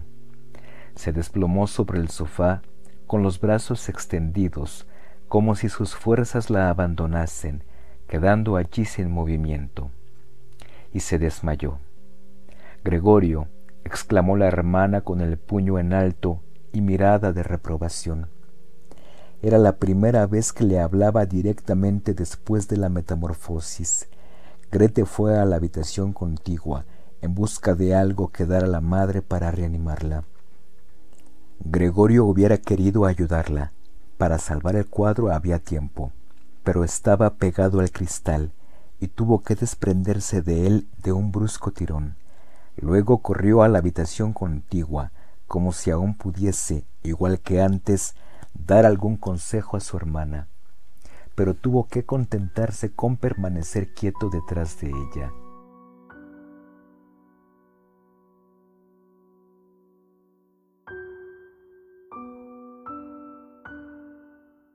Grete estaba rebuscando entre diversos frascos. Al volverse se asustó, dejó caer al suelo una botellita que se rompió y un fragmento hirió a Gregorio en la cara, salpicándosela de un líquido corrosivo Grete, sin detenerse, cogió tantos frascos como pudo y entró en el cuarto de Gregorio, cerrando tras de sí la puerta con el pie. Gregorio se encontró, pues, completamente separado de la madre, la cual, por culpa suya, se hallaba tal vez en peligro de muerte. No podía entrar sin echar de allí a su hermana, cuya presencia junto a la madre era necesaria. Por tanto, no tenía más remedio que esperar. Alterado por el remordimiento y la inquietud, comenzó a trepar por las paredes, los muebles y el techo, hasta que se sintió mareado y se dejó caer con desesperación encima de la mesa. Pasó un rato. Gregorio yacía extenuado. En la casa reinaba el silencio, lo cual era tal vez buena señal. Llamaron. La criada estaba, como siempre, en la cocina, y Grete tuvo que salir a abrir. Era el padre. ¿Qué ha pasado? Estas fueron sus primeras palabras. La expresión de Grete se lo había revelado todo. Grete ocultó su cara en el pecho del padre y dijo ahogadamente, Madre se ha desmayado, pero ya está mejor. Gregorio se ha escapado. Lo sabía, dijo el padre, os lo advertí, pero vosotras las mujeres nunca hacéis caso. Gregorio comprendió que el padre había malinterpretado el comentario de Grete y seguramente creía que él había hecho algo malo. Por tanto, debía apaciguar a su padre, pues no tenía tiempo ni forma de aclararle lo ocurrido. Se lanzó hacia la puerta de su habitación, aplastándose contra ella, para que su padre, en cuanto entrase, comprendiese que tenía intención de regresar inmediatamente a su cuarto y no hacía falta empujarlo hacia adentro, sino que bastaba con abrirle la puerta para que entrase en el acto. Pero el padre no estaba en condiciones de captar estas sutilezas. Ah, exclamó con un tono a la vez furioso y amenazador. Gregorio apartó la cabeza de la puerta y la alzó hacia su padre. En los últimos tiempos, ocupado por completo en perfeccionar su técnica de trepar por las paredes, había dejado de preocuparse como antes de lo que sucedía en la casa. Por tanto, debía haber imaginado que iba a encontrar las cosas muy cambiadas. Sin embargo, ¿era aquel realmente su padre? Era el mismo hombre que antes, cuando Gregorio iba a salir de viaje de negocios, permanecía fatigado en la cama. Era el mismo hombre que al regresar a casa se encontraba en batín hundido en su butaca y que sin fuerzas para levantarse se limitaba a levantar los brazos en señal de alegría, era el mismo hombre que en los raros paseos en común, algunos domingos u otros días festivos, entre Gregorio y la madre, cuyo paso lento se volvía aún más pausado, avanzaba envuelto en su viejo gabán, apoyándose cuidadosamente en el bastón y que solía pararse cada vez que quería decir algo, obligando a los demás a detenerse a su alrededor. Ahora, sin embargo, aparecía firme y erguido, con un severo uniforme azul con botones dorados, como el que suelen llevar los ordenanzas de los bancos. Del rígido cuello alto sobresalía la papada. Bajo las pobladas cejas, los ojos negros destelleaban con una mirada vivaz y alerta, y el cabello blanco, hasta entonces siempre en desorden, estaba reluciente y peinado con una raya impecable. Tiró sobre el sofá la gorra, que llevaba una insignia dorada, probablemente la de algún banco, y dando un rodeo, fue hacia Gregorio con expresión hostil, con las manos en los bolsillos del pantalón y los largos faldones de su uniforme de levita recogidos hacia atrás. El padre no sabía lo que iba a hacer. Al caminar levantaba los pies a una altura desusada, y Gregorio quedó asombrado del enorme tamaño de sus suelas. Sin embargo, no se resolvió, pues ya sabía, desde el primer día de su vida, que cabía esperar de su padre el máximo rigor con respecto a él. Echó a correr delante de su padre, deteniéndose cuando éste lo hacía, y corriendo de nuevo en cuanto le veía hacer un movimiento.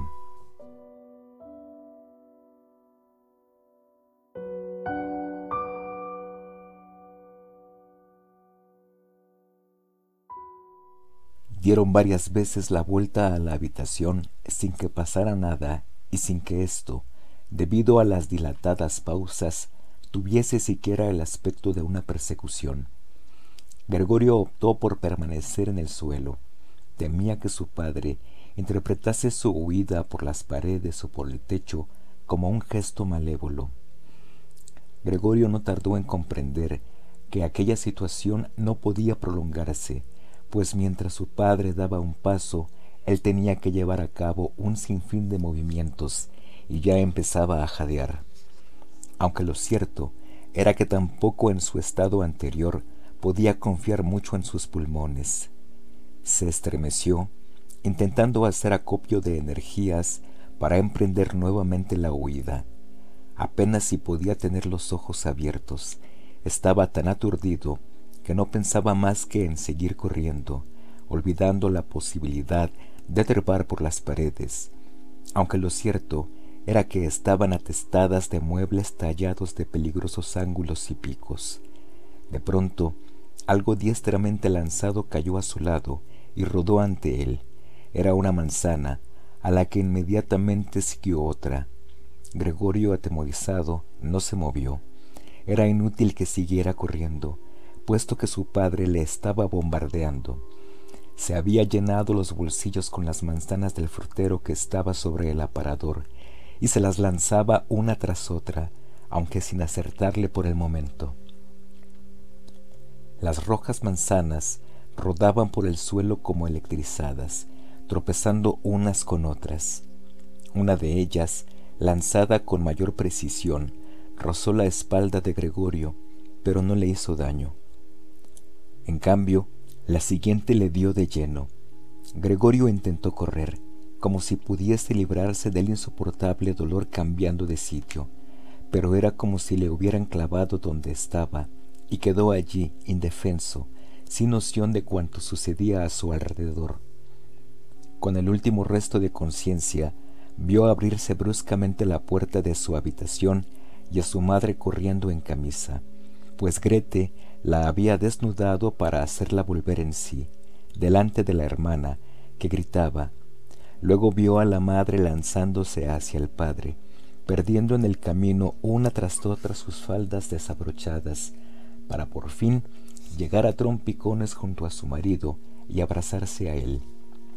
Y Gregorio, con la vista ya nublada, oyó por último cómo su madre, echando los brazos al cuello del padre, le suplicaba que no matase a su hijo.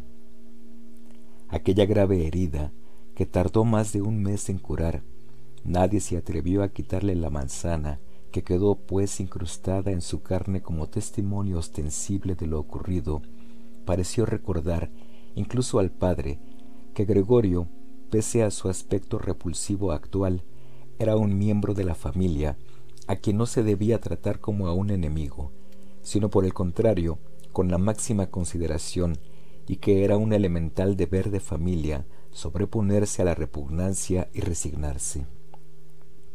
Aun cuando a causa de su herida se había mermado, acaso para siempre, su capacidad de movimiento, aun cuando precisaba ahora, como un viejo tullido, varios e interminables minutos para cruzar su habitación y no podía ni soñar en volver a trepar por las paredes, Gregorio tuvo, en aquel empeoramiento de su estado una compensación que le pareció suficiente.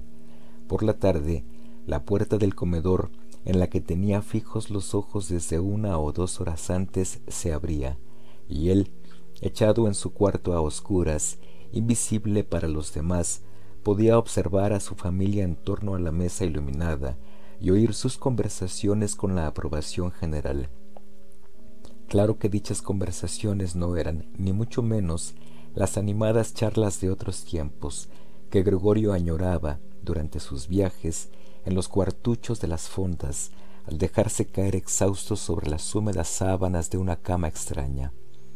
Ahora las veladas eran casi siempre monótonas y tristes, Poco después de cenar, el padre se dormía en su sillón y la madre y la hermana se hacían mutuas señas de silencio.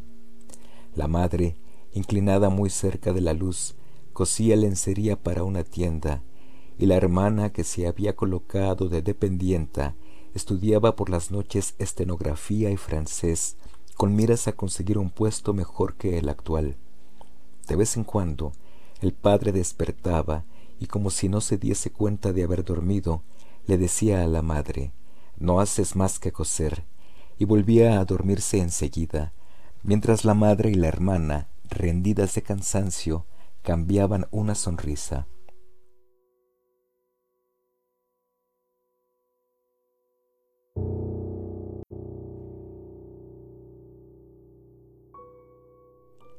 El padre se negaba obstinadamente a quitarse, ni siquiera en casa, su uniforme de ordenanza, y mientras el batín, ya inútil, colgaba de la percha, dormitaba totalmente uniformado, como si quisiera estar siempre preparado y esperarse oír incluso en casa la orden de alguno de sus jefes. De este modo, el uniforme, que ya al principio no era nuevo, se fue ajando rápidamente, a pesar de los cuidados de la madre y de la hermana. Gregorio a menudo se pasaba horas enteras contemplando aquel traje lustroso, lleno de manchas, pero con los botones dorados siempre relucientes, dentro del cual su padre dormía incómodo pero tranquilo. A las diez la madre intentaba despertar al padre para convencerle de que se acostara y durmiera como es debido, cosa que él tanto necesitaba, puesto que entraba a trabajar a las seis. Pero el padre, con la obstinación que le caracterizaba desde que era ordenanza, insistía en permanecer más tiempo a la mesa, pese a que se dormía invariablemente y al gran trabajo que costaba hacerle cambiar el sillón por la cama. Sordo a los argumentos de la madre y la hermana, seguía allí con los ojos cerrados, dando cabezadas. La madre le tiraba de la manga diciéndole al oído palabras cariñosas. La hermana interrumpía su tarea para ayudarla, pero no servía de nada, pues el padre se hundía aún más en su sillón y no abría los ojos hasta que las dos mujeres le hacían por debajo de los brazos. Entonces las miraba a una tras otra y solía exclamar Vaya vida, ni siquiera los últimos años voy a poder estar tranquilo. Y penosamente como si llevara una pesada carga, se ponía en pie, apoyándose en la madre y la hermana, se dejaba acompañar hasta la puerta, les indicaba con un gesto que ya no las necesitaba y seguía solo su camino, mientras las dos mujeres dejaban sus tareas e iban tras él para continuar ayudándole. ¿Quién en aquella familia agotada por el trabajo hubiera podido dedicar a Gregorio más tiempo que el estrictamente necesario. El nivel de la vida doméstica se redujo cada vez más. Se despidió a la criada y se contrató para que ayudara en los trabajos más duros a una asistenta corpulenta y huesuda de cabellos blancos que venía un rato por las mañanas y otro por la tarde, y la madre tuvo que añadir a su nada desdeñable labor de costura las demás tareas de la casa. Incluso tuvieron que vender varias joyas de la familia, que en otros tiempos habían llevado orgullosas la madre y la hermana en fiestas y reuniones. Gregorio se enteró de ello por los comentarios acerca del resultado de la venta en una de las conversaciones nocturnas de la familia. Pero el mayor motivo de lamentación consistía siempre en la imposibilidad de dejar aquel piso, demasiado grande en las actuales circunstancias, ya que no había forma de trasladar a Gregorio. Sin embargo, éste se daba cuenta de que no era él el verdadero impedimento para la mudanza, ya que se le podría transportar fácilmente en un cajón con agujeros para respirar. La verdadera razón por la que no se mudaban era porque ello les hubiera obligado a asumir plenamente el hecho de que habían sido alcanzados por una desgracia inaudita, sin precedentes en el círculo de sus parientes y conocidos.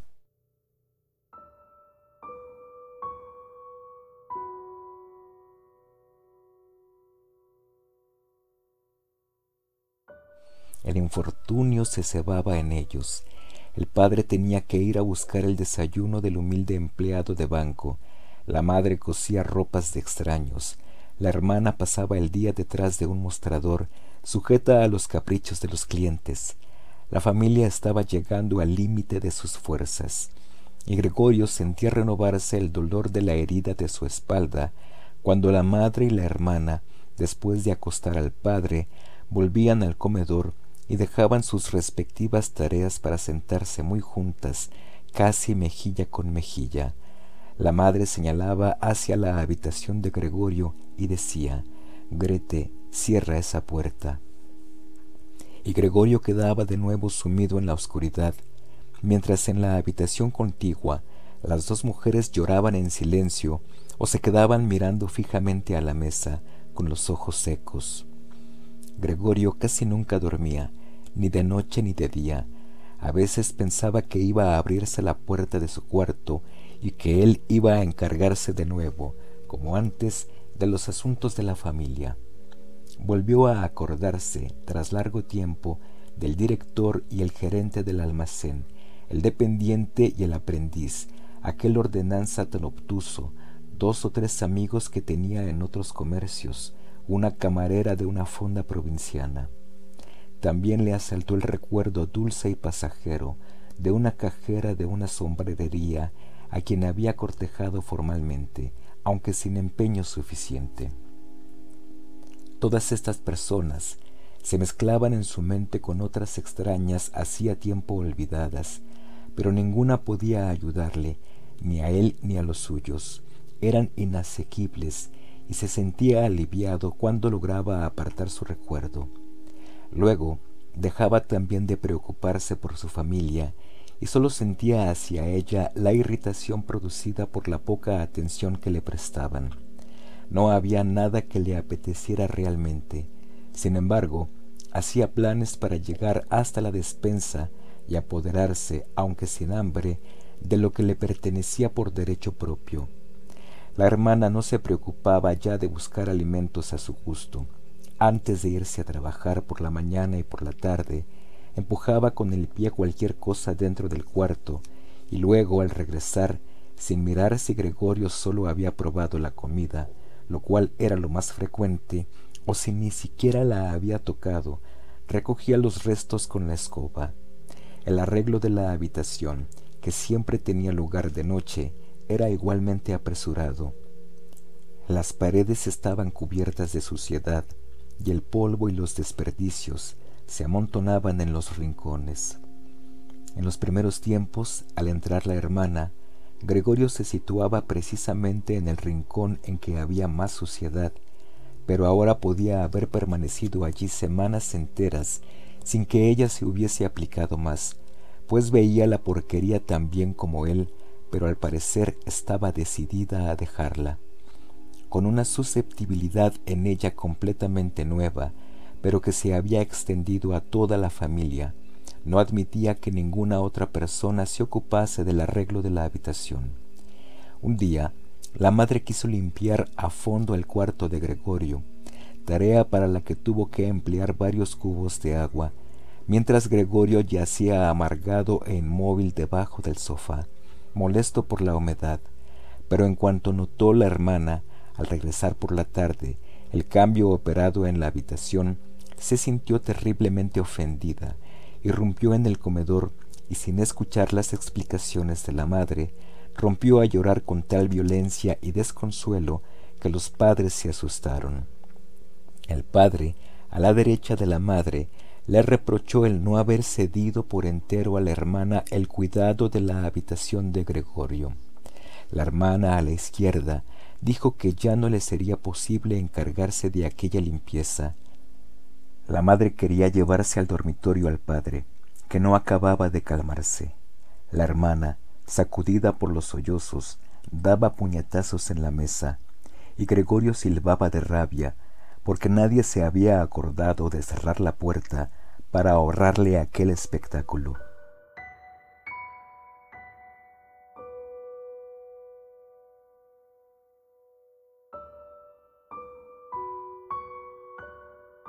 Pero si la hermana, extenuada por el trabajo, estaba cansada de cuidar a Gregorio, no tenía por qué reemplazarla a la madre, ni Gregorio tenía por qué sentirse abandonado. Para eso estaba la asistenta, aquella viuda entrada en años, a quien su huesuda constitución debía de haber permitido resistir las mayores amarguras a lo largo de su vida. No sentía hacia Gregorio ninguna repulsión. Sin que ello pudiese achacarse a la curiosidad, abrió un día la puerta del cuarto de Gregorio, que en su sorpresa, y aunque nadie le perseguía, comenzó a correr de un lado para otro. Sin embargo, la mujer permaneció inmutable, con las manos cruzadas sobre el vientre. Desde entonces, cada mañana y cada tarde, entreabría furtivamente la puerta para contemplar a Gregorio. Al principio, incluso le llamaba, con palabras que sin duda creía cariñosas como Ven aquí, bicharraco. Gregorio no respondía a estas llamadas, permanecía inmóvil, como si ni siquiera se hubiese abierto la puerta. Cuánto mejor hubiera sido que se ordenase a la sirvienta limpiar diariamente su cuarto, en vez de dedicarse a importunarle inútilmente. Una mañana temprano, mientras una lluvia que parecía anunciar la inminente primavera azotaba furiosamente los cristales, la asistenta le incordió como de costumbre, y Gregorio se irritó de tal manera que se volvió contra ella, lenta y débilmente, pero en disposición de atacar. Sin embargo, en vez de asustarse, la mujer alzó en alto una silla que estaba junto a la puerta y esperó con la boca abierta de par en par, mostrando a las claras su propósito de no cerrarla hasta no haber descargado sobre la espalda de Gregorio la silla que blandía. No vienes, ¿eh? dijo al ver que Gregorio retrocedía y tranquilamente volvió a colocar la silla en el rincón. Gregorio casi no comía. Al pasar junto a los alimentos que le ponían, tomaba algún bocado, lo guardaba en la boca durante horas y casi siempre acababa escupiéndolo. Al principio pensó que su desgana era efecto de la melancolía en que le sumía el estado de su habitación, pero se acostumbró muy pronto al nuevo aspecto de ésta. Habían adoptado la costumbre de meter allí las cosas que estorbaban en otra parte, que por cierto eran muchas, pues uno de los cuartos de la casa había sido alquilado a tres huéspedes. Eran tres señores muy formales, los tres llevaban barba, según comprobó Gregorio una vez por la rendija de la puerta, y cuidaban de que reinase el orden más escrupuloso, no solo en su habitación, sino en toda la casa, y muy especialmente en la cocina. No soportaban los trastos inútiles y mucho menos la suciedad.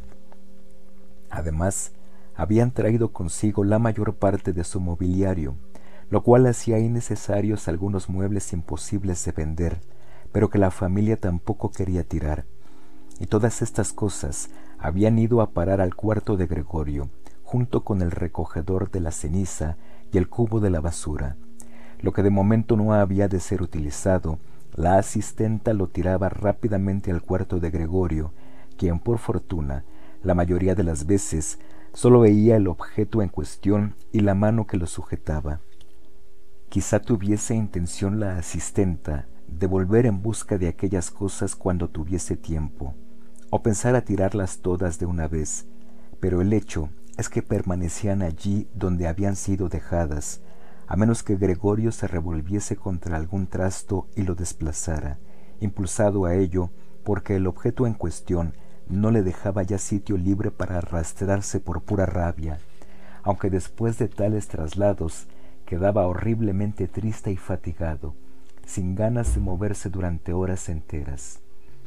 A veces los huéspedes cenaban en casa, en el comedor, con lo cual la puerta que daba a la habitación de Gregorio permanecía cerrada también algunas noches, pero a Gregorio esto le importaba ya muy poco, pues incluso algunas noches en que la puerta estaba abierta, no había aprovechado la ocasión, sino que se había retirado, sin que la familia lo advirtiese, al rincón más oscuro de su cuarto.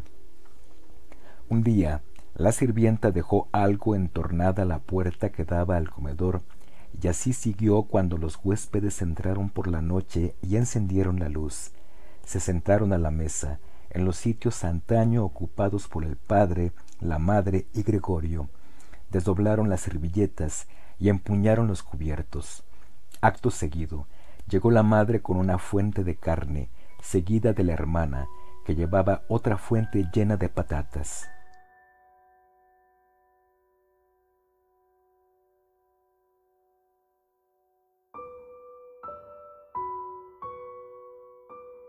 Los huéspedes se inclinaron sobre las fuentes de humeante comida, como si quisiesen probarla antes de servirse, y en efecto, el que se hallaba sentado en medio y parecía llevar la voz cantante, cortó un pedazo de carne en la fuente misma, sin duda para comprobar que estaba suficientemente tierna y que no era necesario devolverla a la cocina. Mostró su aprobación, y la madre y la hermana, que habían observado expectantes la operación, respiraron aliviadas y sonrieron. La familia comía en la cocina. El padre, antes de dirigirse hacia ésta, entró en el comedor, hizo una reverencia y con la gorra en la mano se acercó a la mesa. Los huéspedes se levantaron y musitaron algo. Después, ya solos, comieron casi en silencio. A Gregorio le resultaba extraño oír entre los diversos ruidos de la comida, el de los dientes al masticar, como si quisiesen demostrarle que para comer se necesitan dientes y que la más hermosa mandíbula de nada sirve sin ellos. Qué hambre tengo, pensó Gregorio preocupado, pero no son estas las cosas que me apetecen, como comen estos huéspedes, y yo, mientras, muriéndome de hambre. Aquella noche Gregorio no recordaba haber oído el violín en todo aquel tiempo. Oyó tocar en la cocina. Ya habían acabado los huéspedes de cenar. El que estaba en medio había sacado un periódico y dado una hoja a cada uno de los otros dos, y los tres leían y fumaban recostados en sus asientos. Al oír el violín, se levantaron y de puntillas fueron hasta la puerta del recibidor junto a la cual permanecieron inmóviles, apretados uno contra otro. Debieron de oírles desde la cocina, pues el padre preguntó, ¿A los señores les molesta la música? De ser así, puede cesar al momento. Todo lo contrario, aseguró el señor de más autoridad. No querría la señorita tocar aquí, sería mucho más cómodo y agradable. Claro, no faltaba más, contestó el padre, como si fuese él mismo el violinista. Los huéspedes volvieron al comedor y esperaron. Muy pronto llegó el padre con el atril, luego la madre con las partituras y por fin la hermana con el violín. Grete lo dispuso todo para comenzar a tocar, mientras los padres, que nunca habían tenido habitaciones alquiladas y extremaban la cortesía para con los huéspedes, no se atrevían a sentarse en sus propios sillones. El padre quedó apoyado en la puerta, con la mano derecha metida entre los dos botones de la librea cerrada. Uno de los huéspedes le ofreció un sillón a la madre, y ésta se sentó en un rincón apartado, pues no movió el asiento de donde aquel señor lo había colocado casualmente. La hermana comenzó a tocar, y el padre y la madre, cada uno desde su sitio, seguían todos los movimientos de sus manos. Gregorio, atraído por la música, se atrevió a avanzar un poco y se encontró con la cabeza en el comedor. Casi no le sorprendió la escasa consideración que tenía para con los demás en los últimos tiempos. Sin embargo, esa consideración había sido antes su mayor orgullo. Por otra parte, ahora más que nunca, tenía motivo para ocultarse, pues debido al estado de su habitación, Cualquier movimiento que hacía levantaba nubes de polvo a su alrededor, y él mismo estaba cubierto de polvo, y llevaba pegados en el dorso y en los costados hilachos, pelos y restos de comida. Su indiferencia hacia todos era mucho mayor que cuando podía, echado sobre la espalda, restregarse contra la alfombra. A pesar del estado en que se hallaba, no se avergonzaba lo más mínimo de arrastrarse por el inmaculado suelo del comedor. aunque lo cierto era que nadie se fijaba en él.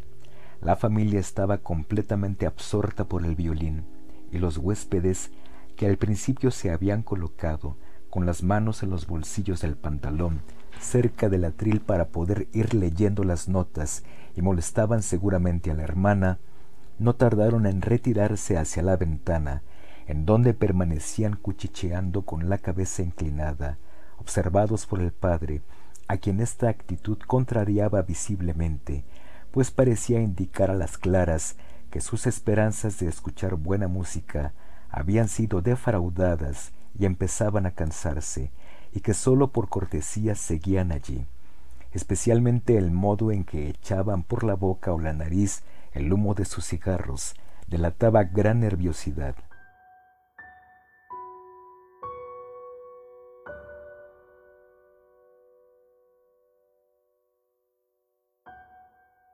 Sin embargo, qué bien tocaba Grete, con el rostro ladeado seguía el pentagrama atenta y tristemente.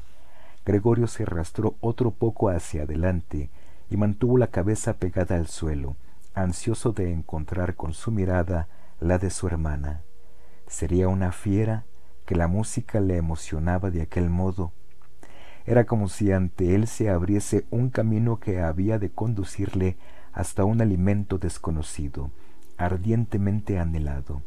Estaba decidido a llegar hasta su hermana, a tirarle de la falda y hacerle comprender que había de ir a su cuarto con el violín, porque nadie apreciaba su música como él.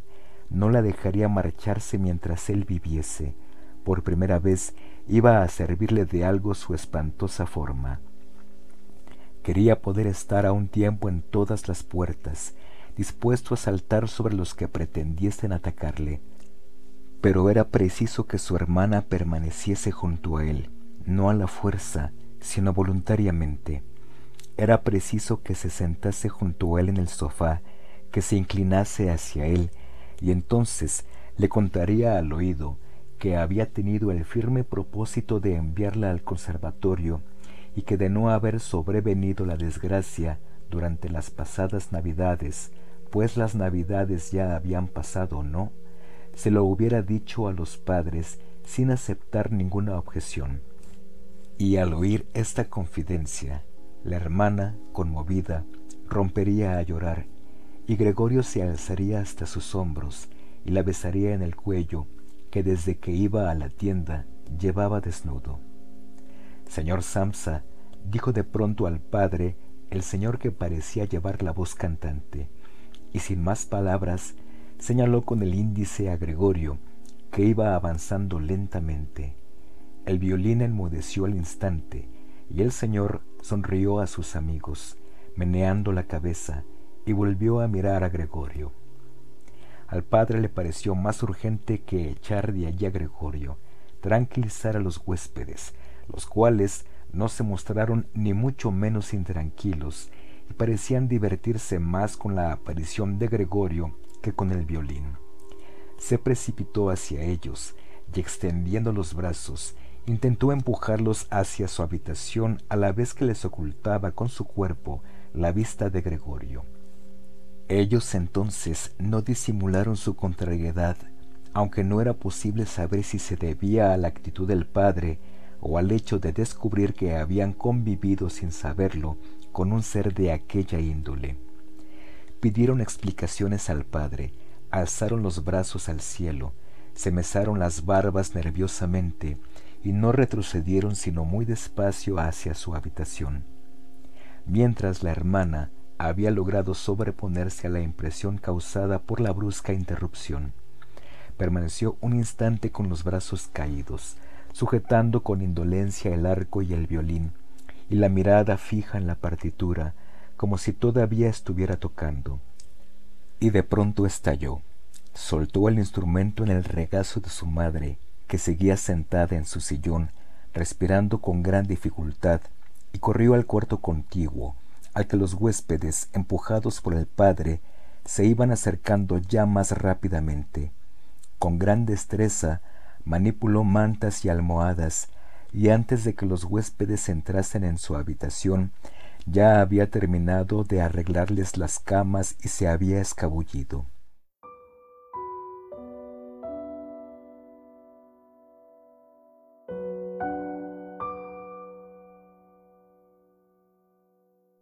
El padre estaba tan fuera de sí que olvidaba hasta el más elemental respeto debido a los huéspedes y los seguía empujando frenéticamente. Ya en el umbral, el que parecía llevar la voz cantante dio una patada en el suelo y le detuvo diciendo enérgicamente Participo a ustedes. Alzó la mano al decir esto y buscó con la mirada también a la madre y a la hermana, que en vista de las repugnantes circunstancias que en esta casa concurren, y al llegar aquí escupió con fuerza en el suelo, en este mismo momento me despido. Por supuesto, no voy a pagar lo más mínimo por los días que aquí he vivido. Al contrario, me pensaré si he de pedirles una indemnización, la cual desde luego sería muy fácil de justificar. Calló y miró a su alrededor, como esperando algo, y efectivamente sus dos amigos se solidarizaron en el acto diciendo, también nosotros nos despedimos, tras lo cual el primero en hablar agarró el picaporte y cerró la puerta de un golpe. El padre, con paso vacilante, tanteando con las manos, fue hasta su sillón y se dejó caer en él. Parecía disponerse a echar su sueñecillo de todas las noches, pero la profunda inclinación de su cabeza, caída como sin vida, demostraba que no dormía. Durante todo este tiempo, Gregorio había permanecido callado, inmóvil en el mismo sitio en que lo habían sorprendido los huéspedes. La decepción por el fracaso de su plan y tal vez también la debilidad producida por el hambre le hacían imposible el menor movimiento. No sin razón, temía que se desencadenara de un momento a otro una reacción general contra él y esperaba. Ni siquiera se sobresaltó con el ruido del violín que cayó del regazo de la madre a causa del temblor de sus manos. Queridos padres, dijo la hermana, dando a modo de introducción un fuerte puñetazo sobre la mesa, esto no puede seguir así. Si vosotros no lo queréis ver, yo sí ante este monstruo. No quiero ni siquiera pronunciar el nombre de mi hermano, y por tanto, solo diré que hemos de librarnos de él. Hemos hecho todo lo humanamente posible para cuidarlo y soportarlo, y no creo que nadie pueda hacernos el menor reproche. Tienes toda la razón, dijo el padre. La madre, que aún no podía respirar bien, comenzó a toser ahogadamente, con la mano en el pecho y los ojos extraviados como una loca. La hermana corrió hacia ella y le sostuvo la cabeza. Al padre, las palabras de la hermana parecían haberle movido a reflexión. Se había incorporado en el sillón. Jugaba con su gorra de ordenanza por entre los platos de la cena de los huéspedes y de vez en cuando dirigía una mirada a Gregorio, impertérrito, hay que deshacerse de él, repitió, por último, la hermana al padre, pues la madre, con su tos, no podía oír nada. Esto acababa matándonos a los dos. Cuando hay que trabajar como nosotros trabajamos, no se puede soportar encima una tortura como esta. Yo tampoco puedo más. Y se puso a llorar de tal forma que sus lágrimas cayeron sobre el rostro de la madre, quien se las limpió mecánicamente con la mano. Hija mía, dijo el padre con compasión y sorprendente lucidez, ¿qué podemos hacer? La hermana se encogió de hombros, expresando así la perplejidad que se había apoderado de ella mientras lloraba, en contraste con su anterior determinación. Si al menos nos comprendiese, dijo el padre en tono medio interrogativo. Pero la hermana, sin cesar de llorar, agitó enérgicamente la mano, indicando con ello que no había ni qué pensar en tal posibilidad. Si al menos nos comprendiese, insistió el padre, cerrando los ojos, como para dar a entender que él también estaba convencido de que era imposible. tal vez pudiéramos llegar a un acuerdo con él, pero en estas condiciones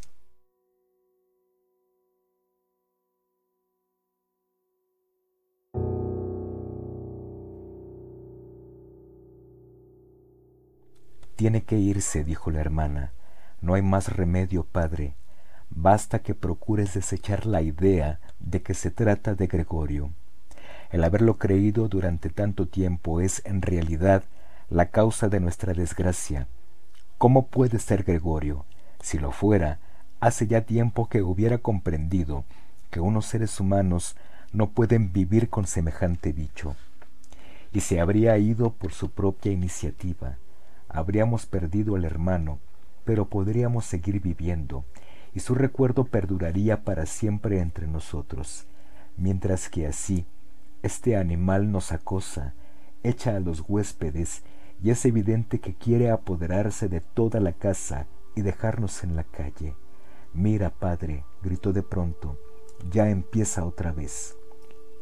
Y con un terror que a Gregorio le pareció incomprensible, la hermana se apartó del sillón como si prefiriese abandonar a la madre que permanecer cerca de Gregorio, y corrió a refugiarse detrás del padre. Este, excitado a su vez por la actitud de su hija, se puso en pie, extendiendo los brazos ante Grete con gesto protector. Gregorio no quería asustar a nadie, y mucho menos a su hermana. Lo único que había hecho era empezar a dar la vuelta para volver a su habitación, y esto era lo que había impresionado a los demás, pues a causa de su deplorable estado, para realizar aquel difícil movimiento, tenía que ayudarse con la cabeza, apoyándola en el suelo. Se detuvo y miró a su alrededor. Al parecer, su familia había captado su buena intención, solo había sido un susto momentáneo. Ahora todos le miraban tristes y pensativos. La madre estaba en su sillón, con las piernas muy juntas extendidas ante sí y los ojos entrecerrados de cansancio. La hermana estaba sentada junto al padre y rodeaba con su brazo el cuello de éste. Tal vez pueda ya moverme, pensó Gregorio, iniciando de nuevo sus penosos esfuerzos. No podía contener sus resoplidos y de vez en cuando tenía que pararse a descansar, pero nadie le metía prisa, le dejaban actuar tranquilamente. Cuando hubo dado la vuelta, inició el regreso en línea recta. Le asombró la gran distancia que le separaba de su habitación. No lograba comprender cómo, dada su debilidad, había podido, momentos antes, recorrer ese mismo trecho casi sin notarlo con la única preocupación de arrastrarse lo más rápidamente posible, apenas se percató de que nadie le asusaba con palabras o gritos. Al llegar al umbral, volvió la cabeza, aunque solo a medias, pues sentía cierta rigidez en el cuello, y vio que nada había cambiado, únicamente su hermana se había puesto en pie. Su última mirada fue para su madre, que se había quedado dormida. Apenas dentro de su habitación, oyó cerrarse rápidamente la puerta y echar la llave. El brusco ruido le asustó de tal modo que se le doblaron las patas. La hermana era quien tan prontamente había actuado. Había permanecido en pie esperando el momento de correr a encerrarlo. Gregorio no la había oído acercarse. Por fin exclamó ella, haciendo girar la llave en la cerradura. Y ahora se preguntó Gregorio, mirando a su alrededor en la oscuridad. Pronto comprendió que no podía moverse en absoluto. Esto no le asombró, al contrario, no le parecía natural haber podido avanzar como había hecho hasta entonces, con aquellas patitas tan endebles. Por lo demás, se sentía relativamente a gusto. Si bien le dolía todo el cuerpo, le parecía que el dolor se iba atenuando poco a poco y pensaba que, por último, cesaría. Apenas si notaba ya la manzana podrida que tenía en la espalda y la infección blanqueada por el polvo. Pensaba con emoción y cariño en los suyos. Estaba, si cabe, aún más convencido que su hermana de que tenía que desaparecer. Permaneció en un estado de apacible meditación e insensibilidad hasta que el reloj de la iglesia dio las tres de la madrugada. Todavía pudo vislumbrar el alba que despuntaba tras los cristales. Luego, a pesar suyo, dejó caer la cabeza y de su hocico surgió débilmente su último suspiro.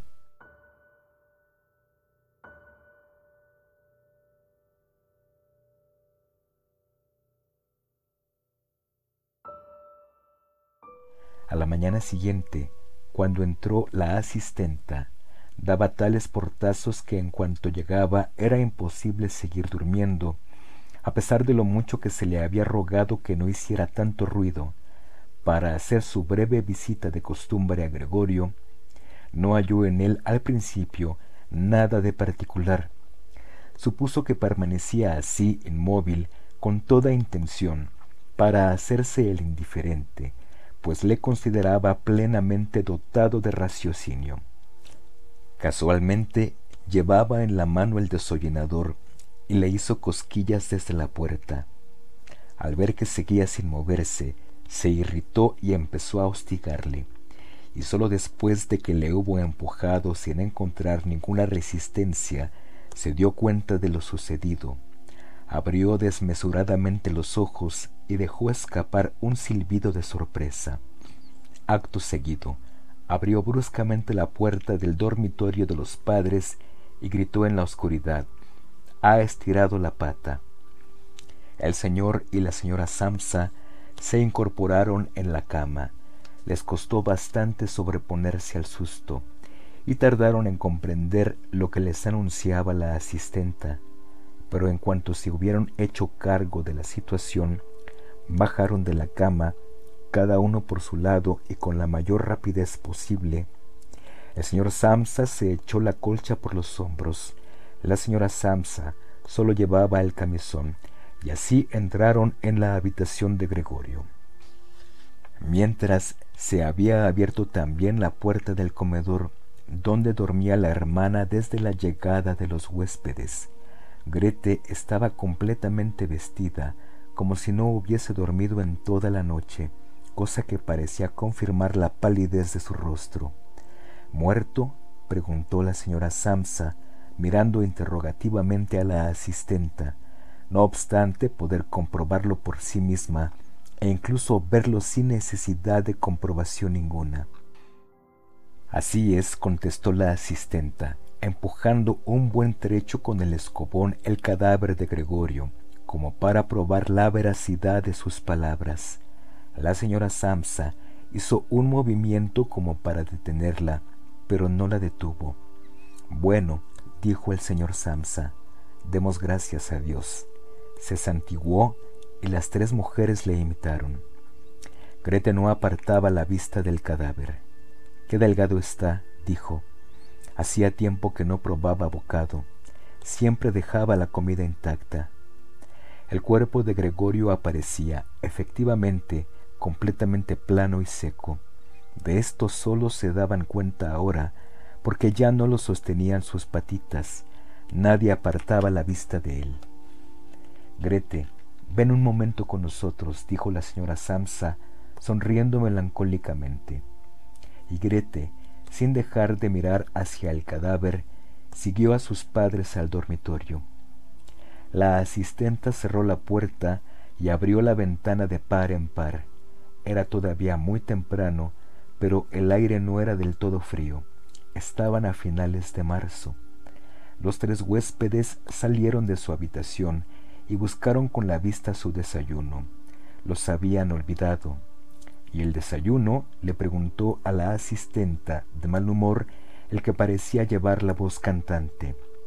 Pero la asistenta, poniéndose el índice ante los labios, les invitó silenciosamente, con grandes aspavientos, a entrar en la habitación de Gregorio. Entraron, pues, y allí estuvieron, en el cuarto inundado de claridad, en torno al cadáver de Gregorio, con expresión desdeñosa y las manos hundidas en los bolsillos de sus raídos chaqués.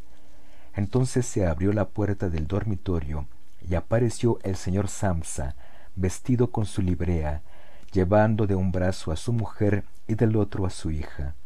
Los tres tenían aspecto de haber llorado un poco, y Grete ocultaba de vez en cuando el rostro contra el brazo del padre.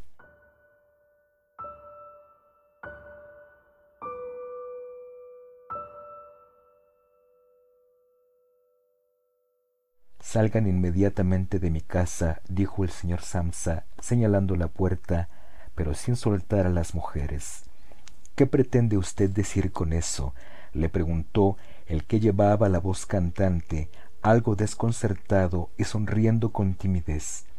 Los otros dos tenían las manos cruzadas a la espalda y se las frotaban como si esperasen gozosos una disputa cuyo resultado había de serles favorable. Pretendo decir exactamente lo que he dicho, contestó el señor Samsa, avanzando con las dos mujeres en una sola línea hacia el huésped. Este permaneció un momento callado y tranquilo, con la mirada fija en el suelo, como si estuviera ordenando sus pensamientos. En ese caso nos vamos, dijo por fin, mirando al señor Samsa, como si una fuerza repentina le impulsase a pedirle autorización incluso para esto. El señor Samsa se limitó a abrir mucho los ojos y mover varias veces, breve y afirmativamente, la cabeza. Acto seguido, el huésped se encaminó con grandes pasos al recibidor. Sus dos compañeros habían dejado de frotarse las manos y salieron pisándole los talones como si temiesen que el señor Samsa llegase antes al recibidor y se interpusiese entre ellos y su guía. Una vez en el recibidor, los tres cogieron sus sombreros del perchero, sacaron sus bastones del paragüero, se inclinaron en silencio y abandonaron la casa. Con desconfianza injustificada, el señor Samsa y las dos mujeres salieron al rellano y asomados sobre la barandilla, miraron cómo aquellos tres señores, lentamente pero sin pausa, descendían la larga escalera, desapareciendo al llegar a la vuelta que daba ésta en cada piso y reapareciendo unos segundos después. A medida que iban bajando, disminuía el interés que hacia ellos tenía la familia Samsa, y al cruzarse con ellos el repartidor de una carnicería, que sostenía su cesto sobre la cabeza, el señor Samsa y las mujeres abandonaron la barandilla y aliviados entraron de nuevo en la casa. Decidieron dedicar aquel día al descanso y a pasear. No sólo tenían bien merecida una tregua en su trabajo, sino que les era indispensable. Se sentaron pues a la mesa y escribieron sendas cartas disculpándose, el señor Samsa a su superior, la señora Samsa al dueño de la tienda y Grete a su jefe. Mientras escribían, entró la asistenta a decir que se iba, pues ya había terminado su trabajo de la mañana. Los tres siguieron escribiendo sin prestarle atención y se limitaron a hacer un signo afirmativo con la cabeza, pero al ver que no se marchaba, alzaron los ojos con irritación. ¿Qué pasa? preguntó el señor Samsa. La asistenta permanecía sonriente en el umbral, como si tuviese que comunicar una feliz noticia, pero indicando con su actitud que sólo lo haría después de haber sido convenientemente interrogada. La tiesa pluma de su sombrero, que molestaba al señor Samsa desde que aquella mujer había entrado a su servicio, se bamboleaba en todas direcciones. Bueno, ¿qué desea? preguntó la señora Samsa, que era la persona a quien más respetaba la asistenta. Pues contestó ésta, y la risa no la dejaba seguir, pues que no tienen que preocuparse de cómo quitar de en medio eso de ahí al lado, ya está todo arreglado. La señora Samsa y Grete se inclinaron otra vez sobre sus cartas como para seguir escribiendo, y el señor Samsa, Notando que la asistenta se disponía a contarlo todo minuciosamente, la detuvo, extendiendo con energía la mano hacia ella. La asistenta, al ver que no le dejaban contar lo que traía preparado, se fue bruscamente. Buenos días, dijo visiblemente ofendida. Dio media vuelta con gran irritación y abandonó la casa dando un portazo terrible. Esta misma tarde la despido, dijo el señor Samsa, pero no recibió respuesta, ni de su mujer ni de su hija, pues la asistenta parecía haber vuelto a turbar aquella tranquilidad que acababan apenas de recobrar. La madre y la hija se levantaron y se dirigieron hacia la ventana, ante la cual permanecieron abrazadas. El señor Samsa hizo girar su sillón en aquella dirección y estuvo observándolas un momento tranquilamente. Luego dijo, Vamos, vamos, olvidad de una vez las cosas pasadas, tened también un poco de consideración conmigo. Las dos mujeres le obedecieron al instante, corrieron hacia él, le abrazaron y terminaron de escribir. Luego salieron los tres juntos, cosa que no habían hecho desde hacía meses, y tomaron el tranvía para ir a respirar el aire puro de las afueras. El tranvía, en el cual eran los únicos viajeros, estaba inundado por la cálida luz del sol.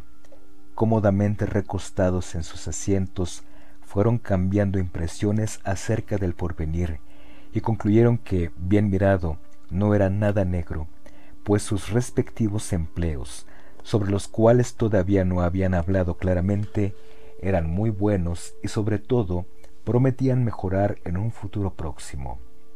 Lo mejor que de momento podían hacer era cambiarse de casa. Les convenía una casa más pequeña y más barata, y sobre todo mejor situada y más cómoda que la actual, que había sido elegida por Gregorio. Mientras charlaban, el señor y la señora Samsa se dieron cuenta casi a la vez de que su hija, pese a que con tantas preocupaciones había perdido el color en los últimos tiempos, se había desarrollado y convertido en una linda joven llena de vida. Sin palabras, entendiéndose con la mirada, se dijeron uno a otro que ya iba siendo hora de encontrarle un buen marido. Y cuando, al llegar al final del trayecto, la hija se levantó la primera e irguió sus formas juveniles, pareció corroborar los nuevos proyectos y las sanas intenciones de los padres.